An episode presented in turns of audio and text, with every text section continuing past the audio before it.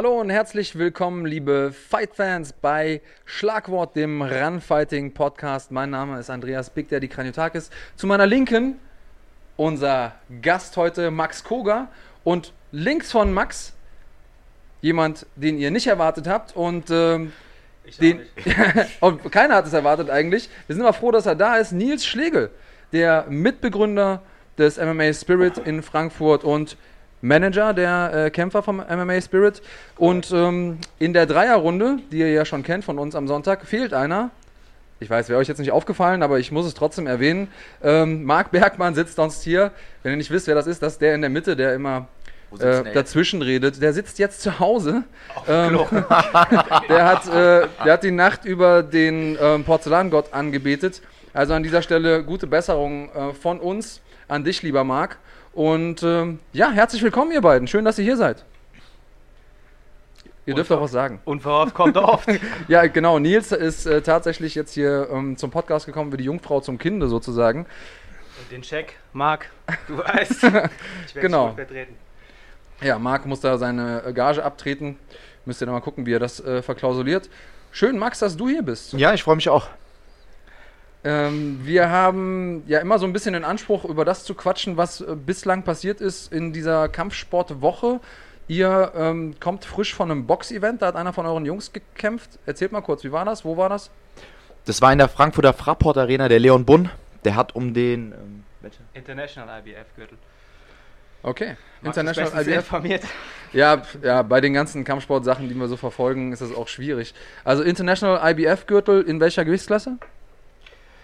Bis 79,5 Kilogramm. Ich komme da immer durcheinander. Weil ich, ja, ich glaub, die Boxgewichtsklassen sind auch nicht so. Halbschwer ist es, glaube ich. Könnte sein. Okay, ja, sagen wir jetzt mal halbschwer. Wie viel? 79,5.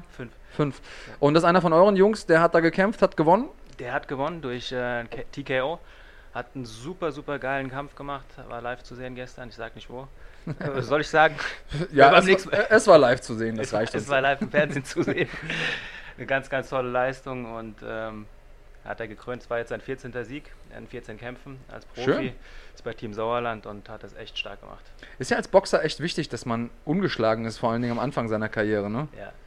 Ist irgendwie komisch, dass das im Boxen immer noch ähm, so ein großes Ding ist, dieses ungeschlagen sein. Was denkst du, woher das kommt, Nils?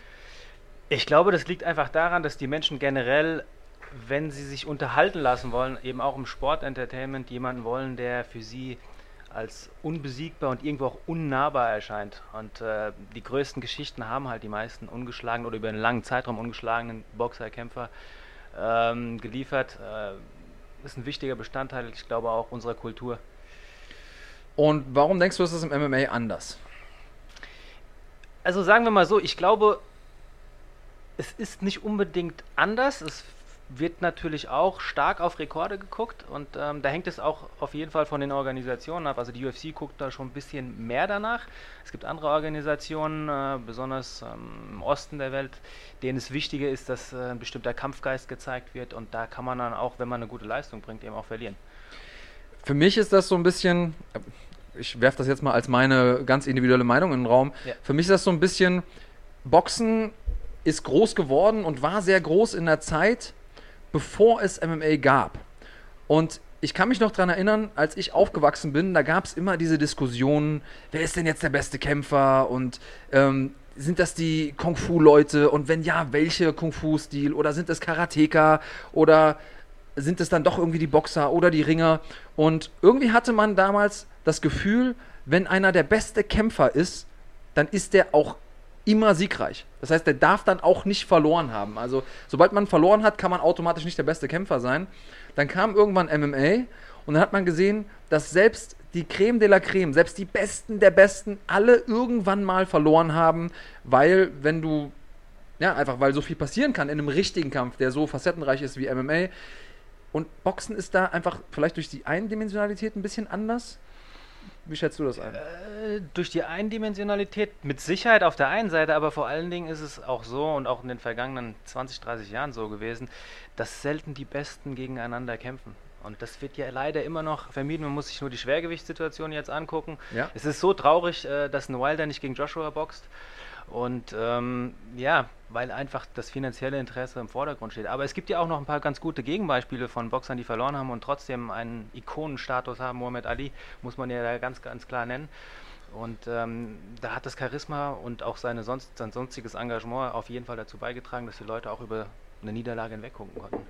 Ja gut, der hat aber dann also erstmal nicht relativ viel verloren, nein, nein relativ spät stimmt. in der Karriere auch. Ne? Das ist, stimmt. Das, das sind so ein bisschen. Ja. Aber ich bin bei dir. Ich glaube, das ist ein großer Unterschied in der Art und Weise, wie MMA auch vermarktet wird, ist, ähm, dass da eben wirklich Kämpfe gezeigt werden, die die Fans sehen wollen. Teilweise führt das dann dazu, dass manche Leute, die vielleicht im Ranking weiter oben sind, sich hinten anstellen müssen und dann nicht kämpfen dürfen, was dann auch auf der einen oder anderen Seite für Frust sorgt. Ähm, aber auf der anderen Seite bekommen dann die Fans die Kämpfe, die sie sehen wollen. Lässt mich gerade einen super Bogen schlagen, denn jemand, der einen Rückkampf mehr als verdient hat, meiner Meinung nach, ist Stipe Miocic, der ehemalige Schwergewichtschampion der UFC, der einen Rekord gebrochen hat, hat nämlich den Schwergewichtstitel am häufigsten verteidigt in der Geschichte der Promotion, was echt was bedeutet. Also wir wissen, Schwergewicht, dünne Handschuhe, da kann alles passieren bei den großen Jungs. Und der hat das durchgezogen, hat da den Rekord gebrochen, verliert einmal gegen Daniel Cormier, sah dabei zugegebenermaßen nicht sonderlich gut aus. Aber wir kennen es eigentlich immer, dass die Champions, die so eine gute Siegesserie hatten, auch als Champion, so viel Titelverteidigung, dass sie immer ein Immediate Rematch bekommen haben. Und er hat einfach auf der Wartebank gesessen. Und dann sollte jetzt der große Kampf kommen, Brock Lesnar gegen Daniel Cormier. Brock Lesnar hat jetzt angekündigt, er ist raus. Deswegen steht der Kampf. Ich glaube, 27. Ich muss gleich nochmal gucken. Aber irgendwie ist jetzt der Kampf auf jeden Fall ähm, äh, offiziell. Wie seht ihr das? Ja, das ist ja genau der Punkt, dass, dass das finanzielle Interesse eben auch im Bereich MMA enorm wichtig ist und die Vermarktbarkeit. Und äh, daran ist es ja wohl auch gescheitert, dass Brock Lesnar zur UFC zurückkommt, habe ich heute Morgen gelesen. Dave Melzer hat darüber was geschrieben, dass es wohl der ausschlaggebende Grund war, dass äh, Lesnar mit dem Geld, was ihm angeboten wurde, nicht zufrieden war. Was auch an dem neuen ESPN-Deal auf jeden Fall liegt, da die Pay-Per-View-Punkte jetzt anders verteilt werden und ähm, ja. Ja, Miocic äh, fühlt sich dabei bestimmt ganz toll. Aber am Ende des Tages kriegt er wenigstens den Kampf und ich freue mich für ihn. Er ist auch ein großes Risiko eingegangen, weil er ganz lange inaktiv war. Er hat gesagt, Stimmt. nee, ich kämpfe jetzt nicht, wenn ich nicht um meinen Titel kämpfe. Ich will diesen, dieses Rematch haben. Hat Kämpfe abgelehnt, hat gesagt, hör mal zu, kommt mir nicht, wenn ich nicht gegen Daniel kämpfen kann. Das ist der Kampf, den ich will, das ist der Kampf, den ich verdient habe. Jetzt hat er den bekommen, eigentlich aber auch mehr oder weniger aus Glück, weil wenn Brock gekämpft hätte, dann wissen wir nicht, was mit ihm gewesen wäre. Für mich äh, aus sportlicher Sicht macht der Kampf auf jeden Fall Sinn.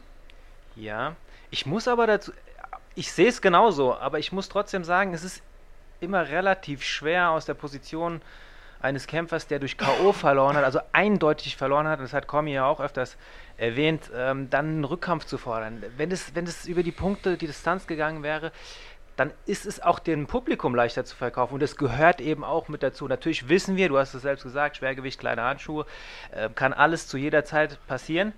Und trotzdem ist es eben so eindeutig, dass ich mir als Cormier auch die Frage stelle, warum soll ich gegen so einen gefährlichen Gegner nochmal kämpfen, wenn ich ihn doch finalisiert habe? Ja, eben, weil er gefährlich ist. Und also ich erinnere mich jetzt mal an, an ja. Conor McGregor gegen Diaz.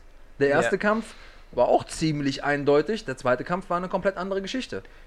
Dass das möglich ist, hundertprozentig bin ich bei dir. Nur ich äh, spreche mehr davon, äh, dass es eben schwer ist, das dem Publikum plausibel zu erklären. Bei Conor ist eine ganz besondere Situation, aber das wissen wir ja eigentlich alle. Ja, Connor sollte eben aufgebaut werden. Er hatte auch die UFC ja. ein Interesse, dass diese Niederlage sozusagen wettgemacht, wettgemacht wird. Ja. Das ist klar. Ähm, ja, Marc wünscht dir von zu Hause, vom, vom Sofa aus guten Hunger, lieber Max. Du hast was gemacht, was vielen unseren Zuschauern. Ähm, die Croissants essen, ja? Genau, äh, wirklich auf der Seele liegt, denn letztes Mal lagen die einfach hier rum, die Croissants. Khalid hat sie nicht angefasst. Die sind mir ähm, direkt aufgefallen. Und ich habe richtig Hunger. Sehr gut, ja. Willkommen. Deswegen haben wir hier so ein bisschen Frühstücksfernsehen mäßig auch alles aufgebaut. Ähm, ich habe hier auch noch ein bisschen Rohkost mitgebracht. Nimm mal ein Radieschen, bitte. äh, ja, bedient euch. Ähm, lieber Max, wir haben. Ah. das Geräusch war gut. Wird ein bisschen, bisschen sinnlich hier. Ah. Ähm, Lieber Max, wir haben jede Menge Zuschauerfragen bekommen. Ja, hm, die wichtigsten ich gesehen. zuerst bitte. Habe ich gesehen. Zu, de, zu, den lustigen kommen wir, kommen wir später. Hm, eine, die heraussticht und die sehr besonders ist, ist, wann kämpfst du endlich mal in Deutschland?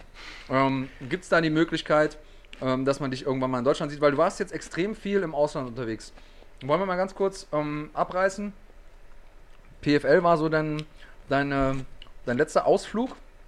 Ähm, PFL, die, die neue Saison, wird die mit dir stattfinden? Was ist da geplant? Die wird ohne mich stattfinden. Ich werde am, also ich kann es jetzt schon direkt sagen, am 29. Juni werde ich in Berlin bei GMC auf Taylor Lapilus treffen. Also Leute, ihr wisst Bescheid. Berlin, 29. Juni. Ja, live, live auf Pro7 Max. Live, live auf Pro7 Max. Max. Und genau, und äh, ja, auf Runfighting könnt ihr das Ding auch immer sehen und äh, auch im Real Life. Aber am allerbesten sind solche Kämpfe, wenn ihr natürlich live vor Ort seid. Also Berlin ist eh immer eine Reise wert. Um den Mann hier zu sehen gegen Taylor Lapilus, definitiv auch. Ähm, das legt nochmal einen oben drauf. Ähm, insgesamt für mich Wahnsinn. Also ich freue mich, äh, dich mal in Deutschland zu sehen, dass die Leute. Hast du das Gefühl, dass die ähm, auch die deutschen MMA-Fans dich entsprechend wahrnehmen? Wir haben vorher so ein bisschen off the record schon mal über einen Teamkollegen von dir gesprochen, äh, über Daniel Weichel, dass ich das Gefühl habe, er ist so derjenige, der im Verhältnis zu dem, was er leistet und geleistet hat, eigentlich am wenigsten Anerkennung bekommt, selbst von den MMA-Fans. Die, die Hardcore-Leute wissen, wer Daniel ist und was er geleistet hat, aber so der Casual MMA-Fan, der kennt Daniel Weichel nicht oder zu wenig. Wie, wie sieht es mit dir aus? Hast du das Gefühl, dass die Leute das, was du, was du machst, ähm, auch wirklich wertschätzen? Also das Feedback, was ich von den deutschen Fans bekommen habe, war auf jeden Fall durchweg gut. Also die waren auf jeden Fall am Ball und die wussten auch, was letztes Jahr passiert. Und ähm, ja, also ich bin mir auf jeden Fall sicher, dass äh, mein Bekanntheitsgrad durch PFL gewachsen ist. Ja, PFL ist für mich eigentlich eine, wenn man überlegt, wie kann man den deutschen Fan MMA näher bringen, da ist, hat PFL eine ganz ganz coolen, ganz coolen Hebel, den man ansetzen kann, denn es gibt einen Ligabetrieb, es gibt ganz klare Punktverteilungen, die einen dann am Ende qualifizieren für die Playoffs oder eben auch nicht. In den Playoffs ist, wie man das aus dem Football kennt oder aus dem Basketball, ne? da gibt es ein Ranking und der äh, Erste kämpft gegen den Achten und so weiter. Und wer am Ende gewinnt, der kriegt eine Million. Super einfach erklärt, hat jeder sofort verstanden. Die Leute können über die Saison hinweg sich ihre Lieblinge raussuchen, mit denen mitfiebern. Also ich glaube, PFL ist tatsächlich auch eine Möglichkeit, oder das Format tatsächlich auch eine Möglichkeit, den, den, den Leuten, die vielleicht noch keinen Zugang zum MMA-Sport haben, weil sie auch nicht verstehen, wie kommen denn jetzt Kämpfe zustande? Wir haben eben drüber gesprochen, Nils. Ähm, denen auch nochmal ein bisschen zu erklären, okay, was passiert da? Und es gibt eben ganz klaren, vorgefertigten Rahmen. Ähm, wie stehst du dazu? Wie war das für dich, in diesem Rahmen zu kämpfen? Weil wir haben ja auch schon mal erlebt, auch Stichwort jetzt äh, internationale Organisation, ähm, deutsche Kämpfer. Häufig werden die auch wie andere europäische Kämpfer so ein bisschen stiefmütterlich behandelt, bekommen kaum Kämpfe oder bekommen keine Kämpfe gegen äh, gerankte Leute und dadurch bleiben sie immer irgendwie so im, im Mittelfeld, obwohl sie gewinnen. Ähm, also ein Beispiel, Maybach, äh, Maybach äh, Tysonov ist so einer, der mir da einfällt, der gewinnt und gewinnt, aber trotzdem äh, kriegt er halt keine, keine Top-Leute vorgesetzt. Und ähm, ja, äh, wie war das für dich ähm, zu wissen von Anfang an, okay, wenn ich muss einfach nur gewinnen und dann kann mir niemand die Millionen sozusagen verwehren. Dass man in einem ganz äh, konkreten Zeitraum weiß, wann man kämpft, ähm, ist natürlich super attraktiv. Das heißt, bis zur Million hätte ich fünfmal kämpfen müssen. Mhm. Und äh, wie du schon gesagt hast, ich meine, ich muss nichts anderes machen wie gewinnen. Es gibt keinen Trash-Talk bei PFL, es gibt da diese ganzen Sachen nichts. Es ist wirklich schon, äh, ja, wie man es so auch aus den Staaten kennt, rein aufs ähm, Siegen fokussiert. Mhm. Und äh, ich muss durchweg sagen, USA war eine richtig geile Erfahrung. Es hat mir sehr, sehr viel Spaß gemacht. Und äh, ja, und ich hatte auch das Gefühl, dass die deutschen Fans schon äh, auf jeden Fall am Ball geblieben sind. Ich bin ja für Deutschland, ich ja, bin ich ja angetreten und ähm, das schafft natürlich auch nochmal einen besonderen Bezug, wenn dann deutscher Kämpfer in den Staaten, auch im Madison Square Garden, dann, äh, dann kämpft. Das ist natürlich nochmal, das wirkt natürlich auch nochmal richtig professionell. Ist einfach, ist einfach geil gewesen. Ja, ich glaube, es gibt ja, ja so eine, eine, persönliche Bucketlist, die jeder hat. Äh, so Klassiker ist irgendwie Baumpflanzen, äh, Kind bekommen, äh, Haus bauen. Ähm, und ich glaube, jeder Kämpfer hat auch so eine Bucketlist. Ähm, weiß ich nicht, einmal in Japan kämpfen oder ne, einmal im Madison Square Garden kämpfen. Verrückt. War es anders, äh, als du es dir vorgestellt hast, oder war es genau das, was du gedacht hast, was es sein wird? Ja, also es ist, es ist einfach so, es ist die Mutter aller Arenen. Und äh, es ist äh, Hätte man mir vor zwei Jahren gesagt, ja, du wirst bald im Madison Square Garden kämpfen, ist natürlich was Besonderes, aber es ist jetzt nicht so, dass man, ähm, dass es ein ganz anderes Feeling ist. Es ist trotzdem ein ganz normaler Kampf. du bist ja trotzdem in, in Arena und äh, ich habe auch, in, ich hab auch in Russland äh, in größeren Stadien gekämpft, deswegen es ist vom es war was Besonderes. Auch für die Leute drumherum war das nochmal was Besonderes und ich habe mich gefreut, dass ich da kämpfen konnte. Ähm, aber es war jetzt nicht so, dass ich dadurch irgendwie mehr, aufgeregt, mehr Aufregung hatte. Gab es denn Oder? so ein Gefühl von, okay, jetzt bin ich angekommen, jetzt bin ich angekommen, so in der ganz großen Liga? Wenn ich die Million ge äh, gewonnen hätte, dann. dann wärst du angekommen. dann wäre ich zufrieden gewesen. Da würde er nicht hier sitzen. ja, ja, genau, dann hättest du alle Nummern gelöscht. ähm, nicht alle. Wie, also, du hast jetzt eben diesen Trash Talk angesprochen. Das ist ja auch was, was ich ähm, sehr angenehm finde, dass es jetzt neue große Ligen gibt, die einfach beweisen, dass man das nicht unbedingt braucht. Du hast jetzt PFL angesprochen, einfach da, weil es den klaren Rahmen gibt. Die Leute müssen keine Kämpfe auf Twitter irgendwie promoten, die müssen nicht gucken, dass sie irgendwelche Animositäten schaffen, dass die Fans aufmerksam werden auf irgendeine Paarung oder auf sie, sondern die wissen, okay, ich gewinne und dann kriege ich meine Millionen. Ich muss einfach nur arbeiten und das war's. Ähnlich ist das für mich bei One FC. Also ich feiere ja One FC über alle Maßen. Ähm, Habt ihr da Berührpunkte? Habt ihr euch das mal angeguckt? Wie steht ihr zu One? Also, ich ähm, habe ein paar Mal mit Gary Ton trainiert, der ist ja auch bei One FC mhm. und äh, ich bin jetzt nicht bei. Ich bin schon, ähm, ich schaue es mir schon an, wenn mhm. es interessante Paarungen gibt, aber es ist jetzt nicht so, dass ich komplett äh, über One FC Bescheid weiß. Also ich bin, was die Federgewichtsdivision angeht, ähm, überall immer neugierig und schaue mir auch alles gerne an. Und ich muss sagen, One FC ist auf jeden Fall auch eine coole, attraktive Organisation mit Spitzenkämpfern. Ja, und was sie eben auch haben, ist, ähm, die machen auch Thai-Box-Events und Kickbox-Events. Und äh, letzten Freitag hatte ich äh, das Vergnügen, äh, One zu kommentieren. Ich schaue mal ganz kurz hier mit euch zusammen in den Hauptkampf der meiner Meinung nach einer äh, der besten Thai-Box-Kämpfe ähm, dieses Jahres war. Ich muss sagen, Da haben wir nämlich hier Samay, der ja, im Prinzip alles gewonnen hat, was man gewinnen kann. Eine Legende im Thai-Boxen gegen einen jungen, 22 Jahre jungen Engländer. Und äh, der Engländer sah verdammt gut aus in dem ganzen Ding. Und äh, ich will jetzt nicht zu sehr spoilern, lief ja auch schon, aber Haggerty hat das Ding am Ende mit nach Hause genommen. Ich, äh, das war der Ellbogen. Äh, ja, der, vorher hatte er diesen, diesen Ellbogen, äh, äh, in dem Kampf davor hat er diesen, diesen starken Ellbogen gelandet. Ähm, aber den hat er hier auch mal wieder probiert. Ich gehe mal ein bisschen weiter. Dann sehen wir mal, dass äh, im weiteren Verlauf des Kampfes auch das Gesicht von Samuel immer, immer roter geworden ist. Und Haggerty ist einfach immer weiter nach vorne gelaufen. Und das ist auch was, was viele Leute gar nicht erwartet hätten. Diese, dass er überhaupt A mithalten kann der Engländer hier gegen den extrem erfahrenen äh, Thai und dass er das Ding auch am Ende wirklich noch ganz klar gewinnt. Also die Jungs haben wirklich eine Wahnsinnsleistung gezeigt. Ja, ganz kurz, ob ich, äh, ich schalte noch mal ein bisschen in die, in die späteren Runden.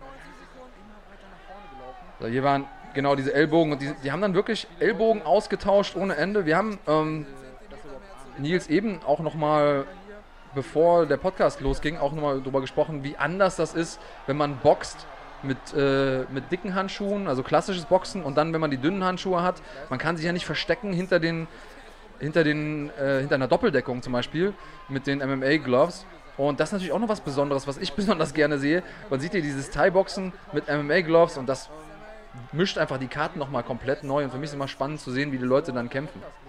Definitiv, definitiv. Also wir sehen, die Jungs haben sich hier gut gegeben. Ähm, könnt ihr alles sehen auf runfighting.de, das komplette Event. Es gab ähm, wie immer auch äh, gute MMA-Events. Wir hatten ähm, Yushin Okami, der gekämpft hat, der leider nicht so erfolgreich war. Aber da ging es schon ganz gut ab. Für dich als, äh, als Manager, Nils, du hast ja auch Leute international vermittelt. Also natürlich an allen voran Daniel Weichel, aber auch Stefan Pütz. Hast gute Kontakte zu M1. Ähm, wie schätzt du die Zusammenarbeit mit den unterschiedlichen Organisationen ein? Ist es überall gleich? Hast du immer überall einen Ansprechpartner? Sind die alle gleich offen? Du hast eben schon mal angedeutet, dass die auf unterschiedliche Dinge achten. Also die UFC eher auf Rekorde, andere Leute eher auf, auf die Frage, okay, wie, ähm, wie performt jemand oder welchen Kampfgeist zeigt jemand. Ähm, Kannst du da mal eine kurze Einordnung geben? Also im Prinzip der Ansprechpartner für jede Organisation ist dann immer ein und derselbe. Und, der Matchmaker äh, dann in dem Genau, Fall. genau, genau. Der Matchmaker, obwohl es natürlich in unterschiedlichen Organisationen auch verschiedene Matchmaker gibt, aber die sind dann meistens für bestimmte Gewichtsklassen zuständig. Und ähm, ja, ich sag mal, wie das bei allen Geschäftsgebaren so ist, muss man sich einen guten Kontakt, einen guten Draht aufbauen und, und wichtig ist einfach, und für mich persönlich ist es auch wichtig, auch außerhalb des Managementgeschäfts, auch was das MMA-Spirit angeht, eben ähm, meine Versprechen zu halten, so professionell und schnell wie es geht zu arbeiten. Und äh, dann ist es auch wesentlich leichter für die Organisation, Kämpfe zu promoten und ähm, sich eben darauf zu verlassen, wie zum Beispiel, wenn es um Medicals geht. Ich achte darauf, dass meine Jungs das so schnell wie möglich machen wir haben uns da auch ein ganz gutes Netzwerk zusammengebaut von Ärzten. Ganz kurz, ja. Me Medicals ähm, sind also diese medizinischen Check-ups, die genau, man vorher machen richtig, muss. Richtig. Ähm, sag mal ganz kurz, was die Leute dafür brauchen. Das hängt ein bisschen von der Organisation und dem Land ab. Also äh, England und die USA sind da am striktesten. MRT vom Kopf gehört dazu, was in Deutschland, was es noch nicht gibt im Prinzip. Und Augenuntersuchungen, Bluttests natürlich gehören dazu. Hm. Und äh, ja, da gibt es andere. Und ich höre das auch immer wieder von Organisationen, die sich über die Art und Weise, wie andere Camps vorgehen, sehr beklagen, dass sie extrem darauf warten müssen. Und du kennst es sicherlich auch, wenn du zur Organisation hinkommst und dann fehlen noch ein paar Medicals, da kommen Kämpfer wirklich angereist, ohne die notwendigen Unterlagen dabei zu haben und müssen dann noch äh, am Tag der Waage ins Krankenhaus gebracht werden, um diese Tests nachzuholen, weil ohne das äh, findet halt kein Kampf statt. Das ist ja für alle Beteiligten Stress. Hundertprozentig, mhm. hundertprozentig, mhm. ja. Ja, und da ist ja auch zum Beispiel was, was One macht. Die machen noch einen zusätzlichen Test, nämlich einen Hydrationstest. Das heißt also, du musst vorher beweisen, wir hatten den Enrico Kehl hier, ähm, für alle Leute, die da noch ein bisschen mehr drüber wissen wollen, dann guckt euch nochmal oder hört euch nochmal den Enrico Kehl Podcast an. Da wird man vorher immer noch drauf, wird also der Urin untersucht, da muss der pH-Wert stimmen und muss man gucken, dass da ähm, ja nicht äh, zu, dass das nicht zu sauer ist, dass man also genug getrunken hat, weil die eben verhindern wollen, dass man zu stark dehydriert ist. Deswegen haben die einfach die Gewichtsklassen eins höher gesetzt. Also mhm. da ist dann irgendwie das Weltergewicht bis 84 Kilo. Und ähm, das ist natürlich auch was, was so im Hinblick auf Gesundheit der Kämpfer, das Gewicht machen ist ja so somit das krasseste. Ich glaube, das Max, das kannst du auch bestätigen. Wie viel Gewicht machst du so? Nur Wasser? Ähm, ja, ich karte so von 71, 72 Kilo auf 65,8. In der äh, Fight Week dann. Mhm. Glaub, Und mit was läufst du rum? 77, 78. Mhm. Mhm. Du wolltest noch mal sagen? Ja, ja, ich denke, dass das für die Leute interessanter ist zu hören. Von 77 Kilo auf 65,8. ja. 65,77. Ja, und wenn man überlegt, ich kenne viele Leute da draußen, die äh, versuchen so diese zwei Kilo von Weihnachten loszuwerden und tun sich damit schwer bis zum nächsten Weihnachten. Und dann kommen die nächsten zwei Kilo drauf. Ähm, ja, und dann sich das einfach mal vorzustellen, in welchem Zeitraum machst du das? Ja, also ich gucke, dass ich immer so ein gewisses Level halte in meiner mhm. Diät und dann, wenn es wirklich konkreter wird, ich sag mal so, die von 77 auf die 72 Kilo, das mache ich so in der Vorbereitungsphase, also in so sechs Wochen. Und mhm. dann cutte ich diese letzten Kilos an einem Tag. Das ist auf jeden Fall ziemlich ordentlich. Auf ähm, jeden Fall. Aber ich mache das sehr gerne und es ist auch kein Problem und deswegen genieße ich auch dieses köstliche Croissant an der Stelle. wir haben hier, also wir sind ja interaktiv. Wenn ihr Live-Fragen stellen wollt, dann könnt ihr das immer machen über unseren YouTube-Kanal. Ähm, hier ist jemand, der hat mal schnell rausgesucht. Äh, Rezat Burunc hat mal schnell rausgesucht, wie viel so ein Croissant hat. 54 Kilokalorien. Korrekt. Hau rein. Lass es dir schmecken. Da geht noch eins. ähm, und äh, wir haben unter anderem auch äh, die Frage von Winkleplay. Wie sieht es denn aus mit der Bezahlung der Kämpfer im Vergleich Deutschland, USA? Max äh, hat da seiner Meinung nach gute Einblicke. Ich glaube auch, da kannst du ein bisschen was zu erzählen. Also ich kann auf jeden Fall Folgendes sagen. Das war, äh, letztes Jahr war das finanziell stärkste Jahr meiner Karriere. Auf jeden Fall. Ja.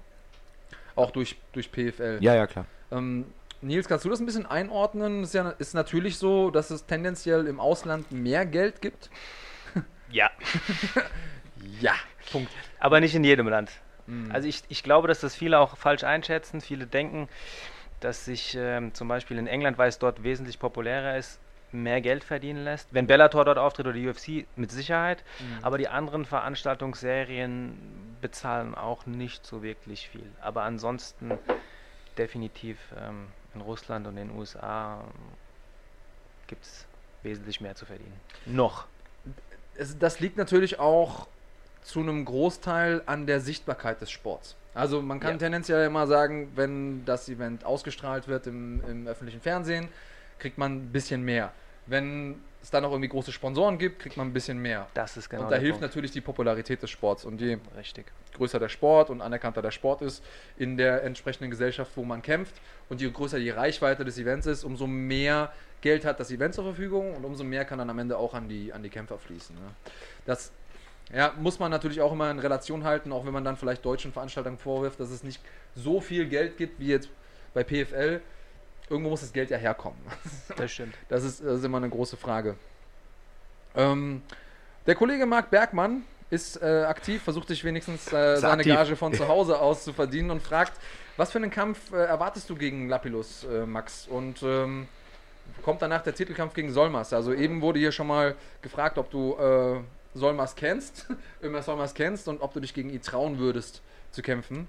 Ähm, ja, gerne der, der, Reihe nach. Erstmal, was, was erwartest du für einen Kampf gegen, gegen Lapilus und äh, was denkst du, wie er in den Kampf geht? Ich habe mir Lapilus natürlich angeguckt. Der ist schon, äh, das ist ein Striker, er ist physisch sehr stark, also sieht zumindest sehr groß aus für äh, ein Federgewicht, aber ich freue mich. Der, ähm, genauso wie ich, werden wir uns äh, im Stand treffen. Und äh, ich bin mir auf jeden Fall sicher, dass es ein Bombenfight wird. Mhm. Ja, er ist ein Southpaw. Ich habe in meiner Karriere schon ein paar Southpaws gekämpft und äh, das macht mir auch keinerlei Schwierigkeiten. Hast du gute ja. Leute, mit denen du trainieren kannst? Das ist ja auch wichtig. Die besten. Ah, natürlich. Ja. Na, klar. Wir haben Sami Al-Mansuri im Stand, Daniel ist da, ich meine, Christian ist da. Das sind alles Leute, äh, versierte Standkämpfer. Mhm. Und äh, wenn man mit denen und die spart dann, emulieren das dann? Ja, ja, klar. Weil Daniel ist, glaube ich, kein Rechtsausleger, oder? Kann er aber auch machen. Ja, gut, kann er machen, aber mhm. ist von der, äh, von, von, vom Ursprung her jetzt kein Rechtsausleger. Mhm. mhm. Okay, ähm, und dann mit Hinblick auf Solmas? Ja, ich konzentriere mich jetzt erstmal auf den 29. Juni, mhm. da muss alles so laufen, wie es soll und äh, was danach kommt. Ich bin offen für alles und ich traue mich natürlich gegen jeden in den Käfig. Und äh, ja, ja, schön. Also ich freue mich, äh, dass wir dich hier dem deutschen Publikum auch noch mal ein Stückchen näher bringen können. Für alle Leute, die den Schuss noch nicht gehört haben und äh, noch nicht wissen, wer Max Koga ist. Ähm, auch noch eine Frage von mir. Was, was denkst du ist was, was, was die Leute nicht über dich wissen? Was, was, man nicht, was man nicht so sieht, wenn man sich nur deine Kämpfe anguckt. Also eine Sache, die ja offensichtlich ist, wenn man dir so ein bisschen folgt auf äh, Instagram und Co., ist, dass du ähm, auf jeden Fall auf dein Äußeres achtest ist es so? Ja, also das ist zumindest mal was. Positiv äh, oder negativ? Ich habe das, hab das Munkeln gehört. Gefällt ähm, ich dir? Würde ich dir gefallen? Ja, ja, also doch, wenn, wenn ich jetzt eine Frau wäre, würde ich sagen, yeah. ja, doch. Den, äh, ich, könnt, ich würde mich mit Hat also einen Grund gehabt, warum wir hier die Nacht verbringen du bist, sollten. Du bist nicht umsonst hier, sagen wir mal so. Ja, ja. Ähm, ja, äh, kannst du, ja, kannst du dazu was sagen? Wie, wie, wie stehst du zu deiner ähm, zu, de also zu deinem Style. Ist, ja. Bedeutet dir das viel? Ich mache mich prinzipiell über alles lustig. Auch über mich. auch über dich, okay. Ja, es ist gar kein Problem. Aber natürlich, ich, äh, ich bin Sportler. Mhm. Ich äh, präsentiere mich auf einer Bühne in der Öffentlichkeit und äh, dementsprechend sollte man äh, auch auf sein gepflegtes Äußeres achten. Hier, guck mal, ich habe äh, unsere, unsere Fans sind ja die besten. Und oh, ich habe hier. Ähm, Wer hat das geschickt? Wer hat das wohl geschickt? äh, ich habe hier im Vorfeld ein, ein Bild Michael Eisel. bekommen. Genau. Richtig ähm, brutal. Ja. Der, äh, ich war da als Bono-Double äh, Double unterwegs. Das, ist, das, ist, ja, das ist ja doch der, ähm, der, der Sänger von den Scorpions, oder? Links. Aber du wolltest Ach, stimmt. Du wolltest stimmt, stimmt, stimmt. Ist, ja. Nee, nee, ich wollte. ja. Wind of Change ha genau. habe ich da gesungen. Ja, schick. Hast du das von ihm abgeguckt oder, oder eher Nein. von dir? Er hat es von mir abgeguckt. Nee, ich trage gerne Leder. Ich habe auch heute eine ganz geile Lederhose an. Ich habe auch Lederschuhe an und eine Lederjacke. Ja, es gefällt mir halt einfach. Also Leder ist nicht unbedingt vegan im Kleidungsstil. Nein, nicht ganz. Dann trage ich äh, sehr, sehr gerne Sonnenbrillen. Habe ich schon immer gerne getragen, auch wenn das Wetter nicht gepasst hat. Und äh, du weißt ja, wie das ist. du weißt ja, wie das ist mit den Mützen. Die ich, ich weiß, ja auch ist, die Notwendigkeit. Gut, wenn man so berühmt ist wie du, dann muss man natürlich auch sich ein bisschen äh, vor seinen ganzen Fans. Aber es ist ein glücklicher Zufall auf jeden Fall. Und derjenige, der, das, der dir das geschickt hat, der, äh, ja, der hat voll ins Schwarze getroffen. Der, der, hat ins Schwarze getroffen, der kriegt wahrscheinlich nachher noch Besuch von. Schöne Grüße an Michael, danke für, äh, für den Danke, Beitrag. Michael. Ja, danke, Michael, gut gemacht. Ähm, ja, wir haben jede Menge Fragen bekommen. Einige davon waren echt witzig, muss ich sagen. Ähm, andere äh, gehen natürlich ähm, in eine äh, ja, etwas sachlichere Richtung. Ah, okay. Äh, lass uns mal ganz zurückgehen an den Anfang. Wie, Okay. wie hast du angefangen mit dem Sport? Wie war dein allererster Kampf? Ähm, ab wann wusstest du, du willst das machen? Also ich fasse jetzt mal so ein paar der, der Fragen zusammen, die ich da gelesen habe. Auch, ähm, unter dem Post auf dem Runfighting Instagram äh, Kanal. Wie ich zum Kampfsport gekommen bin, also so wie die meisten, die meisten Kinder aus Selbstverteidigungsgründen. Ich war, ich bin in Offenbach zur Schule gegangen, wurde dort geschlagen. Meine Mutter bestand darauf, dass ich dann, äh, dass ich was wurde lerne. da geschlagen? Ja. Also In der Grundschule war ich so sechs Jahre alt und ähm, vom Lehrer, von einem Mitschüler. nee, nee, vom, vom fetten Mitschüler, der hat mich geschlagen und ich war einfach machtlos. Und äh, meine Mutter, War- einfach weil er sehr- größer war. Ja, der war größer, schwerer und äh, ja. Okay. Und ähm, ich habe eine sehr aufbrausende Mutter, Südamerikanerin, die Mutter. Und ähm, ja, bevor sie das Kind schlägt, hat sie erstmal äh, gemeint, dass ich was lernen soll, Okay. dass ich mich verteidigen kann. Also Und quasi um deine Mutter zu schützen, davor, dass sie Kinder schlägt. ja, meine Mutter hätte das auf jeden Fall getan. Wenn ihr Kind zu oft äh, drangsaliert wird, dann drangsaliert sie die Kinder. So eine ist es. Ja, Auf jeden Mutterinstinkt, da kann man nichts gegen machen. Kann man nichts machen. Ja. Und äh, die Womit hast du dann angefangen? Mit Shotokan Karate. Mhm. Und es hat mir Spaß gemacht. Dann Das ist aber sehr viel Katas und so, oder? Ja, Kata ist halt Semikontakt. Mhm. Punktsport, du triffst und dann kriegst du einen Punkt. Und äh, ja, das hat mir Spaß gemacht. Dann habe ich da auch ein Turnier gekämpft. Da war ich so sieben, acht Jahre alt. Und aber alles, wie gesagt, spaßig. Aber ich habe immer schon gemerkt, dass ich mich dass ich mich gerne raufe, dass ich gern äh, kämpfe. Ich habe mich auch für alles interessiert, was mit Kämpfen zu tun hat. Ähm, von klein auf, ich hatte, ich war immer viel alleine zu Hause und hatte daher die Möglichkeiten, viele Filme zu schauen. Da war auch Van Damme und alles immer eingelegt und habe mir das dann immer, immer gegeben. Mein großer Bruder hat parallel dazu auch Karate gemacht, war auch äh, ein riesiger Japan-Fan und äh, so hat halt eins zum anderen geführt. Ich bin dann irgendwann auf ein Internat gekommen, dort war, konnte man seine Schwerpunkte festlegen, so und dann habe ich Judo gewählt, Judo, Also ein Fußball. Sportinternat, oder? Nee, nee, nee, ist einfach ein ganz normales Internat gewesen, aber die wollten halt, dass man in seiner Freizeit äh, irgendwas Sinnvolles macht. Deswegen habe ich mit Kampfsport dort angefangen. und ähm, ja, so kam, ich war immer offen allem gegenüber und äh, wollte eigentlich nur äh, besser werden, ernst genommen werden als Kämpfer. Und, wann, äh, wann gab es so das große Ziel, daraus eine Karriere zu machen? das, das kam so aus natürlichen Umständen. Es war, ich habe dann irgendwann erfahren, dass MMA Spirit in Frankfurt aufmachen soll und äh, es war für mich, ich bin vorher nach Brasilien gereist, ich war mit Christian in, in den Staaten, hab Christian. Eckerlin, ja. Christian Eckerlin, genau. Und äh, das war halt das, was Frankfurt gefehlt hat. Ein Studio, wo alles kombiniert ist, wo man alles äh, trainieren kann. Ich muss nicht dorthin fahren, Judo machen, ich muss nicht dorthin äh, Jiu-Jitsu trainieren. Ja. Alles unter einem Ja, Dach. das ist eigentlich was, was Deutschland gefehlt hat zur damaligen Zeit. Genau, also, ihr genau, habt genau, was ja. dieses Jahr zehnjähriges Jubiläum, Nils? Neunjähriges. Neunjähriges, also nächstes Jahr dann zehnjähriges. Aber äh, also ich kann mich daran erinnern, als ihr aufgemacht habt und ich davon 2010, gehört ja. habe, habe ich gedacht, fuck, da ist jemand, der macht das richtig. Da ist jemand, der dreht das Rad mal Das ich in der genauso gesehen. Größe, in der es gedreht werden muss. Ähm, es war auf jeden Fall bahnbrechend. Ich glaube, ihr wart die Ersten, die das so. Also heute gibt es ja viele große Gyms, die ja in jedem Bereich gute Trainer haben, die eine äh, au professionelle Ausstattung haben und so. Aber ihr wart meiner Meinung nach so, oder habe ich irgendwas Ich- übersehen? Ihr wart so die Ersten, die Ich das. glaube, in, der Größe und der Größenordnung au- definitiv die ersten in Deutschland. Und Mhm. ähm, ja, von der Größe her glaube ich auch immer noch eins der größten, wenn nicht das größte in Europa. Hm. Ja, also großartig. Wenn ihr in der Nähe von Frankfurt wohnt oder auch einfach so mal vorbeikommen wollt, dann schaut es euch mal an. Ist auf jeden Fall ein Erlebnis wert. Ähm, ich war auch schon mal bei euch trainieren. Also äh, High-End definitiv. Also äh, sehr gute Trainingsatmosphäre und deswegen auch gar kein Wunder, dass ihr äh, nicht nur sehr, sehr gute eigene Kämpfer habt, sondern auch immer wieder Leute zu euch gehen, zu euch pilgern, gute MMA-Kämpfer, die sich in der Vorbereitung zu euch äh, begeben. Mhm. Ihr seid da ja auch immer offen für, dass, äh, dass Leute von außen dazukommen. Und Hundertprozentig, Mhm. hundertprozentig. Also jeder ist herzlich willkommen und ähm, ich sag mal, diese halbwegs schwierige Situation innerhalb Deutschlands zwischen den Teams und wo auch an der einen oder anderen Stelle vielleicht Neid oder sonstiges bestehen, das gibt es von unserer Seite auf gar keinen Fall. Also auch wenn irgendwelche Gerüchte irgendwann mal äh, im Verkehr sein sollten und ähm, jeder kann uns anschreiben oder mich anschreiben, jeder kann vorbeikommen, herzlich willkommen.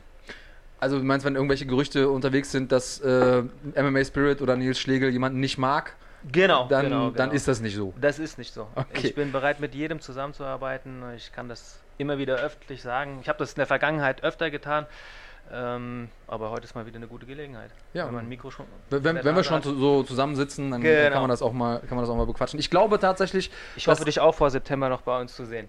Äh, ja, ja, ich, äh, ich werde auf jeden Fall vorbeikommen. Also ähm, Sehr, sehr insbe gern. insbesondere ähm, Stefan ist natürlich ein großartiger Trainingspartner auch für mich. Wir haben ja, ähm, bevor er bei euch war, haben wir ja auch viel zusammen trainiert, Stefan Pütz und ich, ähm, zusammen mit äh, Peter Sobota und so. Ich glaube, dass das der einzige Weg ist, wirklich über ein gewisses Level hinauszukommen, indem man mit den besten Leuten trainiert, durch die Gegend fährt, neue Trainingspartner hat, die sich anders Absolut. bewegen, die andere Techniken haben, um möglichst gegen viel gewappnet zu sein, weil im Kampf ist es ja auch so, man kennt den anderen nicht, man muss gucken, okay, was bringt der mit und je häufiger man in sol- solchen neuen Situationen war, umso einfacher fällt es einem dann zu adaptieren und sich und darauf zu reagieren und ähm, ja, in einem professionellen Trainingsumfeld zu trainieren ist immer gut, deswegen werdet ihr mit, mich mit Sicherheit nochmal sehen, äh, bevor ich das nächste Mal in den äh, Cage steige. Ähm, lass uns nochmal zu dir äh, kommen, lieber Max. Äh, was gibt's für Long-Term-Goals? Ähm, fragt hier. Ähm, der, wie heißt er? Chan Chan? Chan Chan Chan. Ähm, also, Long-Term Goals. Äh, erst, lass uns erstmal im Cage. Also, er, jetzt wird erstmal GMC angegriffen. Genau, genau, genau. Ist da, du hast gesagt, du willst jetzt erstmal diesen Kampf machen, aber tendenziell hast du schon Bock auf den T- Titel, oder?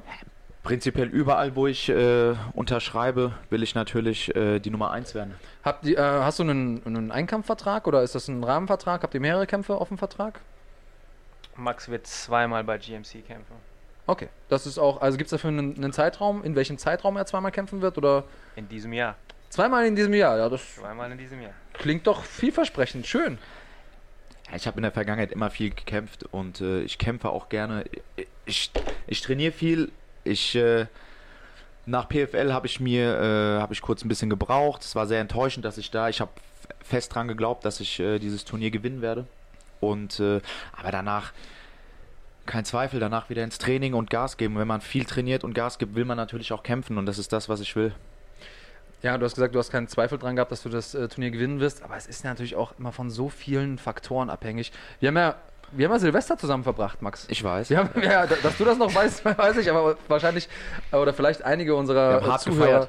Wir haben hart gefeiert und zwar ähm, nur für kurze Zeit, denn danach waren wir relativ traurig, denn unser ähm, gemeinsamer Kumpel Abus Magomedov hat ja auch im Finale gekämpft äh, bei PFL und ist da vollkommen unglaublich spektakulär K.O. gegangen gegen einen Gegner, ja, wo wir eigentlich gedacht haben, den, den äh, nimmt er so mit, den, äh, den frisst, frisst er zum Frühstück und dann ist er K.O. gegangen. Und da sieht man einfach daran, dass im MMA alles passieren kann. Kleine Ähm, Handschuhe, wir hatten das Thema, ja. Ja, Kleine Handschuhe und der, also wir waren beide uns noch nicht mal sicher, wo der den jetzt getroffen haben könnte, ähm, dass da diese Schlagwirkung bei rauskam. Aber das ist so dieser Kampf, dieser Schlag, einer von 100.000 und dann kippt der andere um.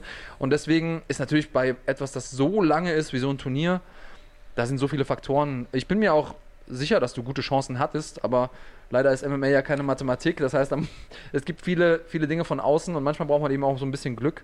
Ähm, The Survivor 99 fragt, wie kommt es, dass äh, du mit deiner Statistik noch nicht in der UFC kämpfst?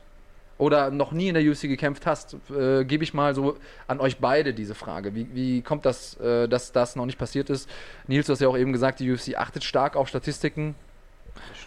Was äh, die Leute natürlich auch draußen verstehen müssen, dass es nicht nur die UFC gibt. Es gibt auch sehr, sehr attraktive Alternativen, wie auch in meinem Fall letztes Jahr PFL.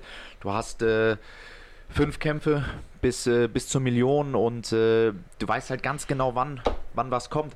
Es gibt natürlich genug Beispiele, die in der UFC, die für die UFC unterschrieben haben und äh, die nicht wissen, wann sie kämpfen oder die kämpfen einmal und äh, haben dann keine Ahnung, wann das nächste Mal sein wird. Es ist Mhm. natürlich immer blöd, wenn du dann die ganze Zeit auch wie ich dann im Training bist, Gas gibst und äh, darauf achtest, dass du dein Gewicht hältst und dann passiert nichts.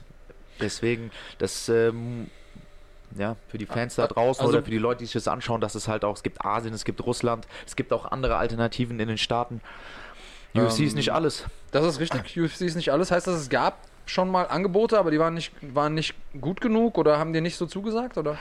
Als Nils PFL erwähnt hat, gab es für mich nichts, keine Alternativen. Es war. Ja.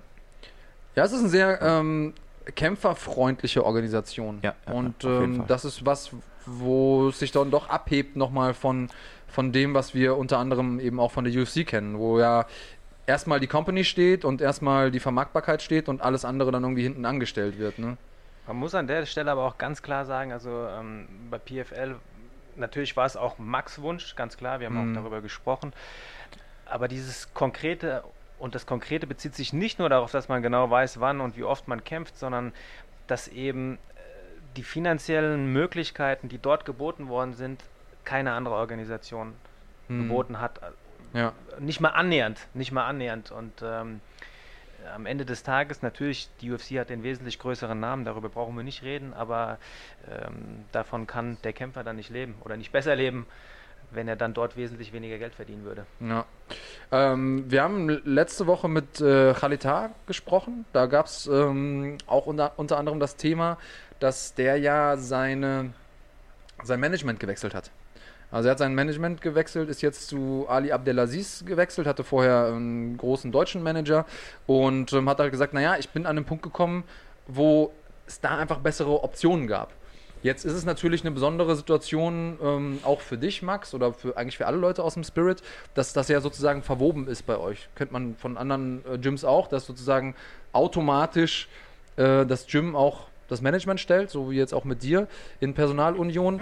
Wie, wie wäre das für euch? Also angenommen, jetzt irgendwie komplett konstruiert, aber Ali Abdelaziz ruft äh, Max an und sagt, hör mal zu, ich habe hier eine fette Option, muss aber bei mir exklusiv unterschreiben. Wie würdet ihr damit umgehen? Frage kommt von Florian Chef.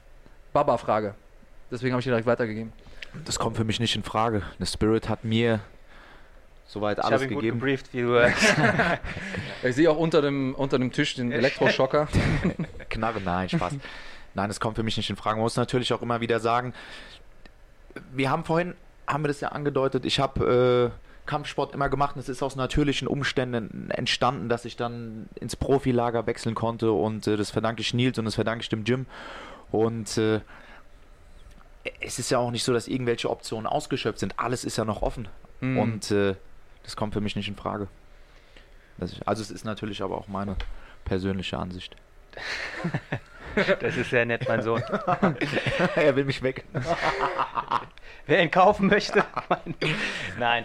Ähm, ein ganz großer Unterschied zwischen vielen oder den meisten anderen Managern ähm, und mir ist ja der, und das wissen die wenigsten, dass ich im MMA-Bereich auch für den sportlichen Teil zuständig bin. Das heißt, im Normalfall ist es ja so, die meisten Manager oder Agenten von eigentlich allen großen Kämpfern, ähm, die kümmern sich nicht um das Camp, die analysieren keine Gegner, sondern die sorgen dafür, dass es eben Sponsoren gibt und ähm, die Kämpfer haben dann schon ihr Camp. Bei uns ist das ein bisschen anders.